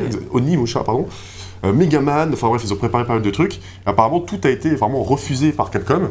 Peut-être peut parce qu'ils le font. euh, Peut-être parce qu'ils en- voulaient fermer le studio. euh, D'ailleurs, il a été fermé. Et du coup, pour la petite histoire, eux, ils avaient quand même commencé à travailler sur un reboot de Dead Rising, qui était vraiment un reboot genre vénère. Il y a eu des, beaucoup de thunes injectées là-dedans, Ouais. en mode The Last of Us, super sombre. C'était vraiment un peu l'idée de contrer The Last of Us. Et au final, ça n'a même pas plu à Capcom, euh, aux, aux hautes sphères de Capcom japonaise, qui a demandé à transformer ça en Dead Rising 4, ce qui n'a pas été un- non plus un, un grand succès euh, Non, commercial. hein. Donc voilà, mais il faut savoir que du coup, cette proposition de, de remake de Dino Crisis, ça a déjà été. euh, Bon, de toute façon, je pense qu'ils le savent, il y a une vraie demande parce que déjà, Oui, c'est une série qui a fait beaucoup de fans, mine de rien. Alors, moi, Resident Evil, qui a marqué beaucoup de gens dans les années 90. Qui a- marqué C'était il y a beaucoup de gens. un- C'était il y a un bail maintenant. Est-ce que c'est encore, est-ce que Ah, donc, commercialement euh, c'est viable non, c'est mais non, la une marque, c'est pas viable commercialement de nos jours, mais si d'un coup euh, ils font un remake et mettent ça dans les trailers, c'est dans la conférence, t'as les putains de dinos et tout et tout, euh, Ouais, Comme Capcom, ils ont euh, une méga aura. hein. Tu balances un trailer comme ça, tu dis euh, en plus euh, le successeur de Resident Evil, euh, machin, euh, t'inquiète, hein, ça va se vendre, puis, en plus, il y a une hype euh, dinosaure qui a été relancée avec les Jurassic World euh, et qui est, Pourquoi qui est pas. présente. Puis, quoi, puis oui, euh, et puis la hype dinosaure, en vrai, c'est un truc qui s'est jamais vraiment éteint. Tu vois, ça, se- jouer avec les dinosaures, généralement, ça se vend. Quand t'as même. ta second, second Extinction qui est sortie d'ailleurs il y a pas très longtemps, je crois. Bah, ou- après, faut faire des bons jeux dessus je, sais, je sais pas, si- je sais pas si le jeu est bon. Ça a pas hein. l'air ouf. hein. Ok. Mais, euh, mais du coup, c'est ça le truc aussi, c'est qu'on manque de vrais bons jeux de dinosaures. Mais je pense que tu fais un vrai bon jeu de dinosaures, ça peut vraiment être un énorme carton. hein. Tu regardes euh, Horizon, alors c'est pas un vrai jeu de dinosaures, mais le, le fait que tu aies des robots dinosaures, c'est un Mm. truc, euh, je pense, je suis sûr que ça a, parta- ça a participé au succès. Pas que évidemment, mais le fait que d'avoir ces créatures-là, c'est un truc, ça hype les gens. Quoi. Ouais, vrai. Donc bref, tout ça pour dire que Dino Crisis, moi je trouve que c'est vraiment un jeu à, à faire euh, si on est fan de ce genre de jeu. Il Ouais. ne faudrait pas passer à côté. Et euh, ma note, du coup, ce sera euh, 16 sur 20. Donc, ouais, euh, quand même. qui est euh, vraiment une très bonne note. Et euh, clairement, si la deuxième partie avait été à la hauteur de la première, ça aurait pu être, ça aurait été 17, je pense. Et euh, si, voire même euh, 18, si ça avait- s'il avait été encore plus loin, mais bon. Mm, mm. Là, c'est un une hypothèse qui n'existe pas. Donc, Malheureusement. on peut s'arrêter là et je te laisse conclure, Gag. J'ai plus de salive. Eh ben, dommage. Et ben, pour dire, euh, bah, merci beaucoup d'avoir suivi ça jusqu'au bout. On espère que vous a plu. N'hésitez pas à en parler dans les commentaires pour nous dire si vous avez déjà joué à ces jeux-là, si vous intéresse et, et partagez votre expérience dessus. Et en tout cas, très important, on l'a déjà dit plusieurs fois dans ce test, mais vous abonner, mettre un like et ça, c'est une forme de soutien ultime. Ouais. Donc vraiment, on vous encourage à le faire. Vous pouvez sinon vous, euh, nous suivre aussi sur nos réseaux sociaux, Facebook, Twitter, Instagram, et la communauté sur Discord. On fait des lives sur Twitch. N'hésitez pas à vous abonner là-bas pour nous motiver à faire plus de lives. Du coup, c'est logique. Euh, et à vous abonner à cette chaîne pour nous euh, motiver à faire plus de vidéos. Non, on en fait déjà pas mal. On en fait déjà pas mal, mais quand même. euh, Ça motive toujours. Ça motive Parce que si d'un coup il n'y a plus d'abonnement, bah là, la chaîne s'éteint. C'est tout. Donc voilà, Voilà. abonnez-vous. Ok, c'est vital là. C'est vital et continue de suivre la rétrospective Resident Evil. Dans ce test, c'était un aparté, on va dire, Ouais. mais quand même, euh, c'est en lien et on espère que du coup, bah, euh, il Le vous a plu et que la rétrospective continuera de vous plaire. Le prochain test est donc Resident Evil 3 Ouais. et on vous attend pour celui-ci. Donc, on- abonnez-vous. On n'oublie pas Sparda. On ne le passe pas là. On n'oublie pas Sparda et Parce DMC, qu'au sein de la rétrospective, on va refaire des MC.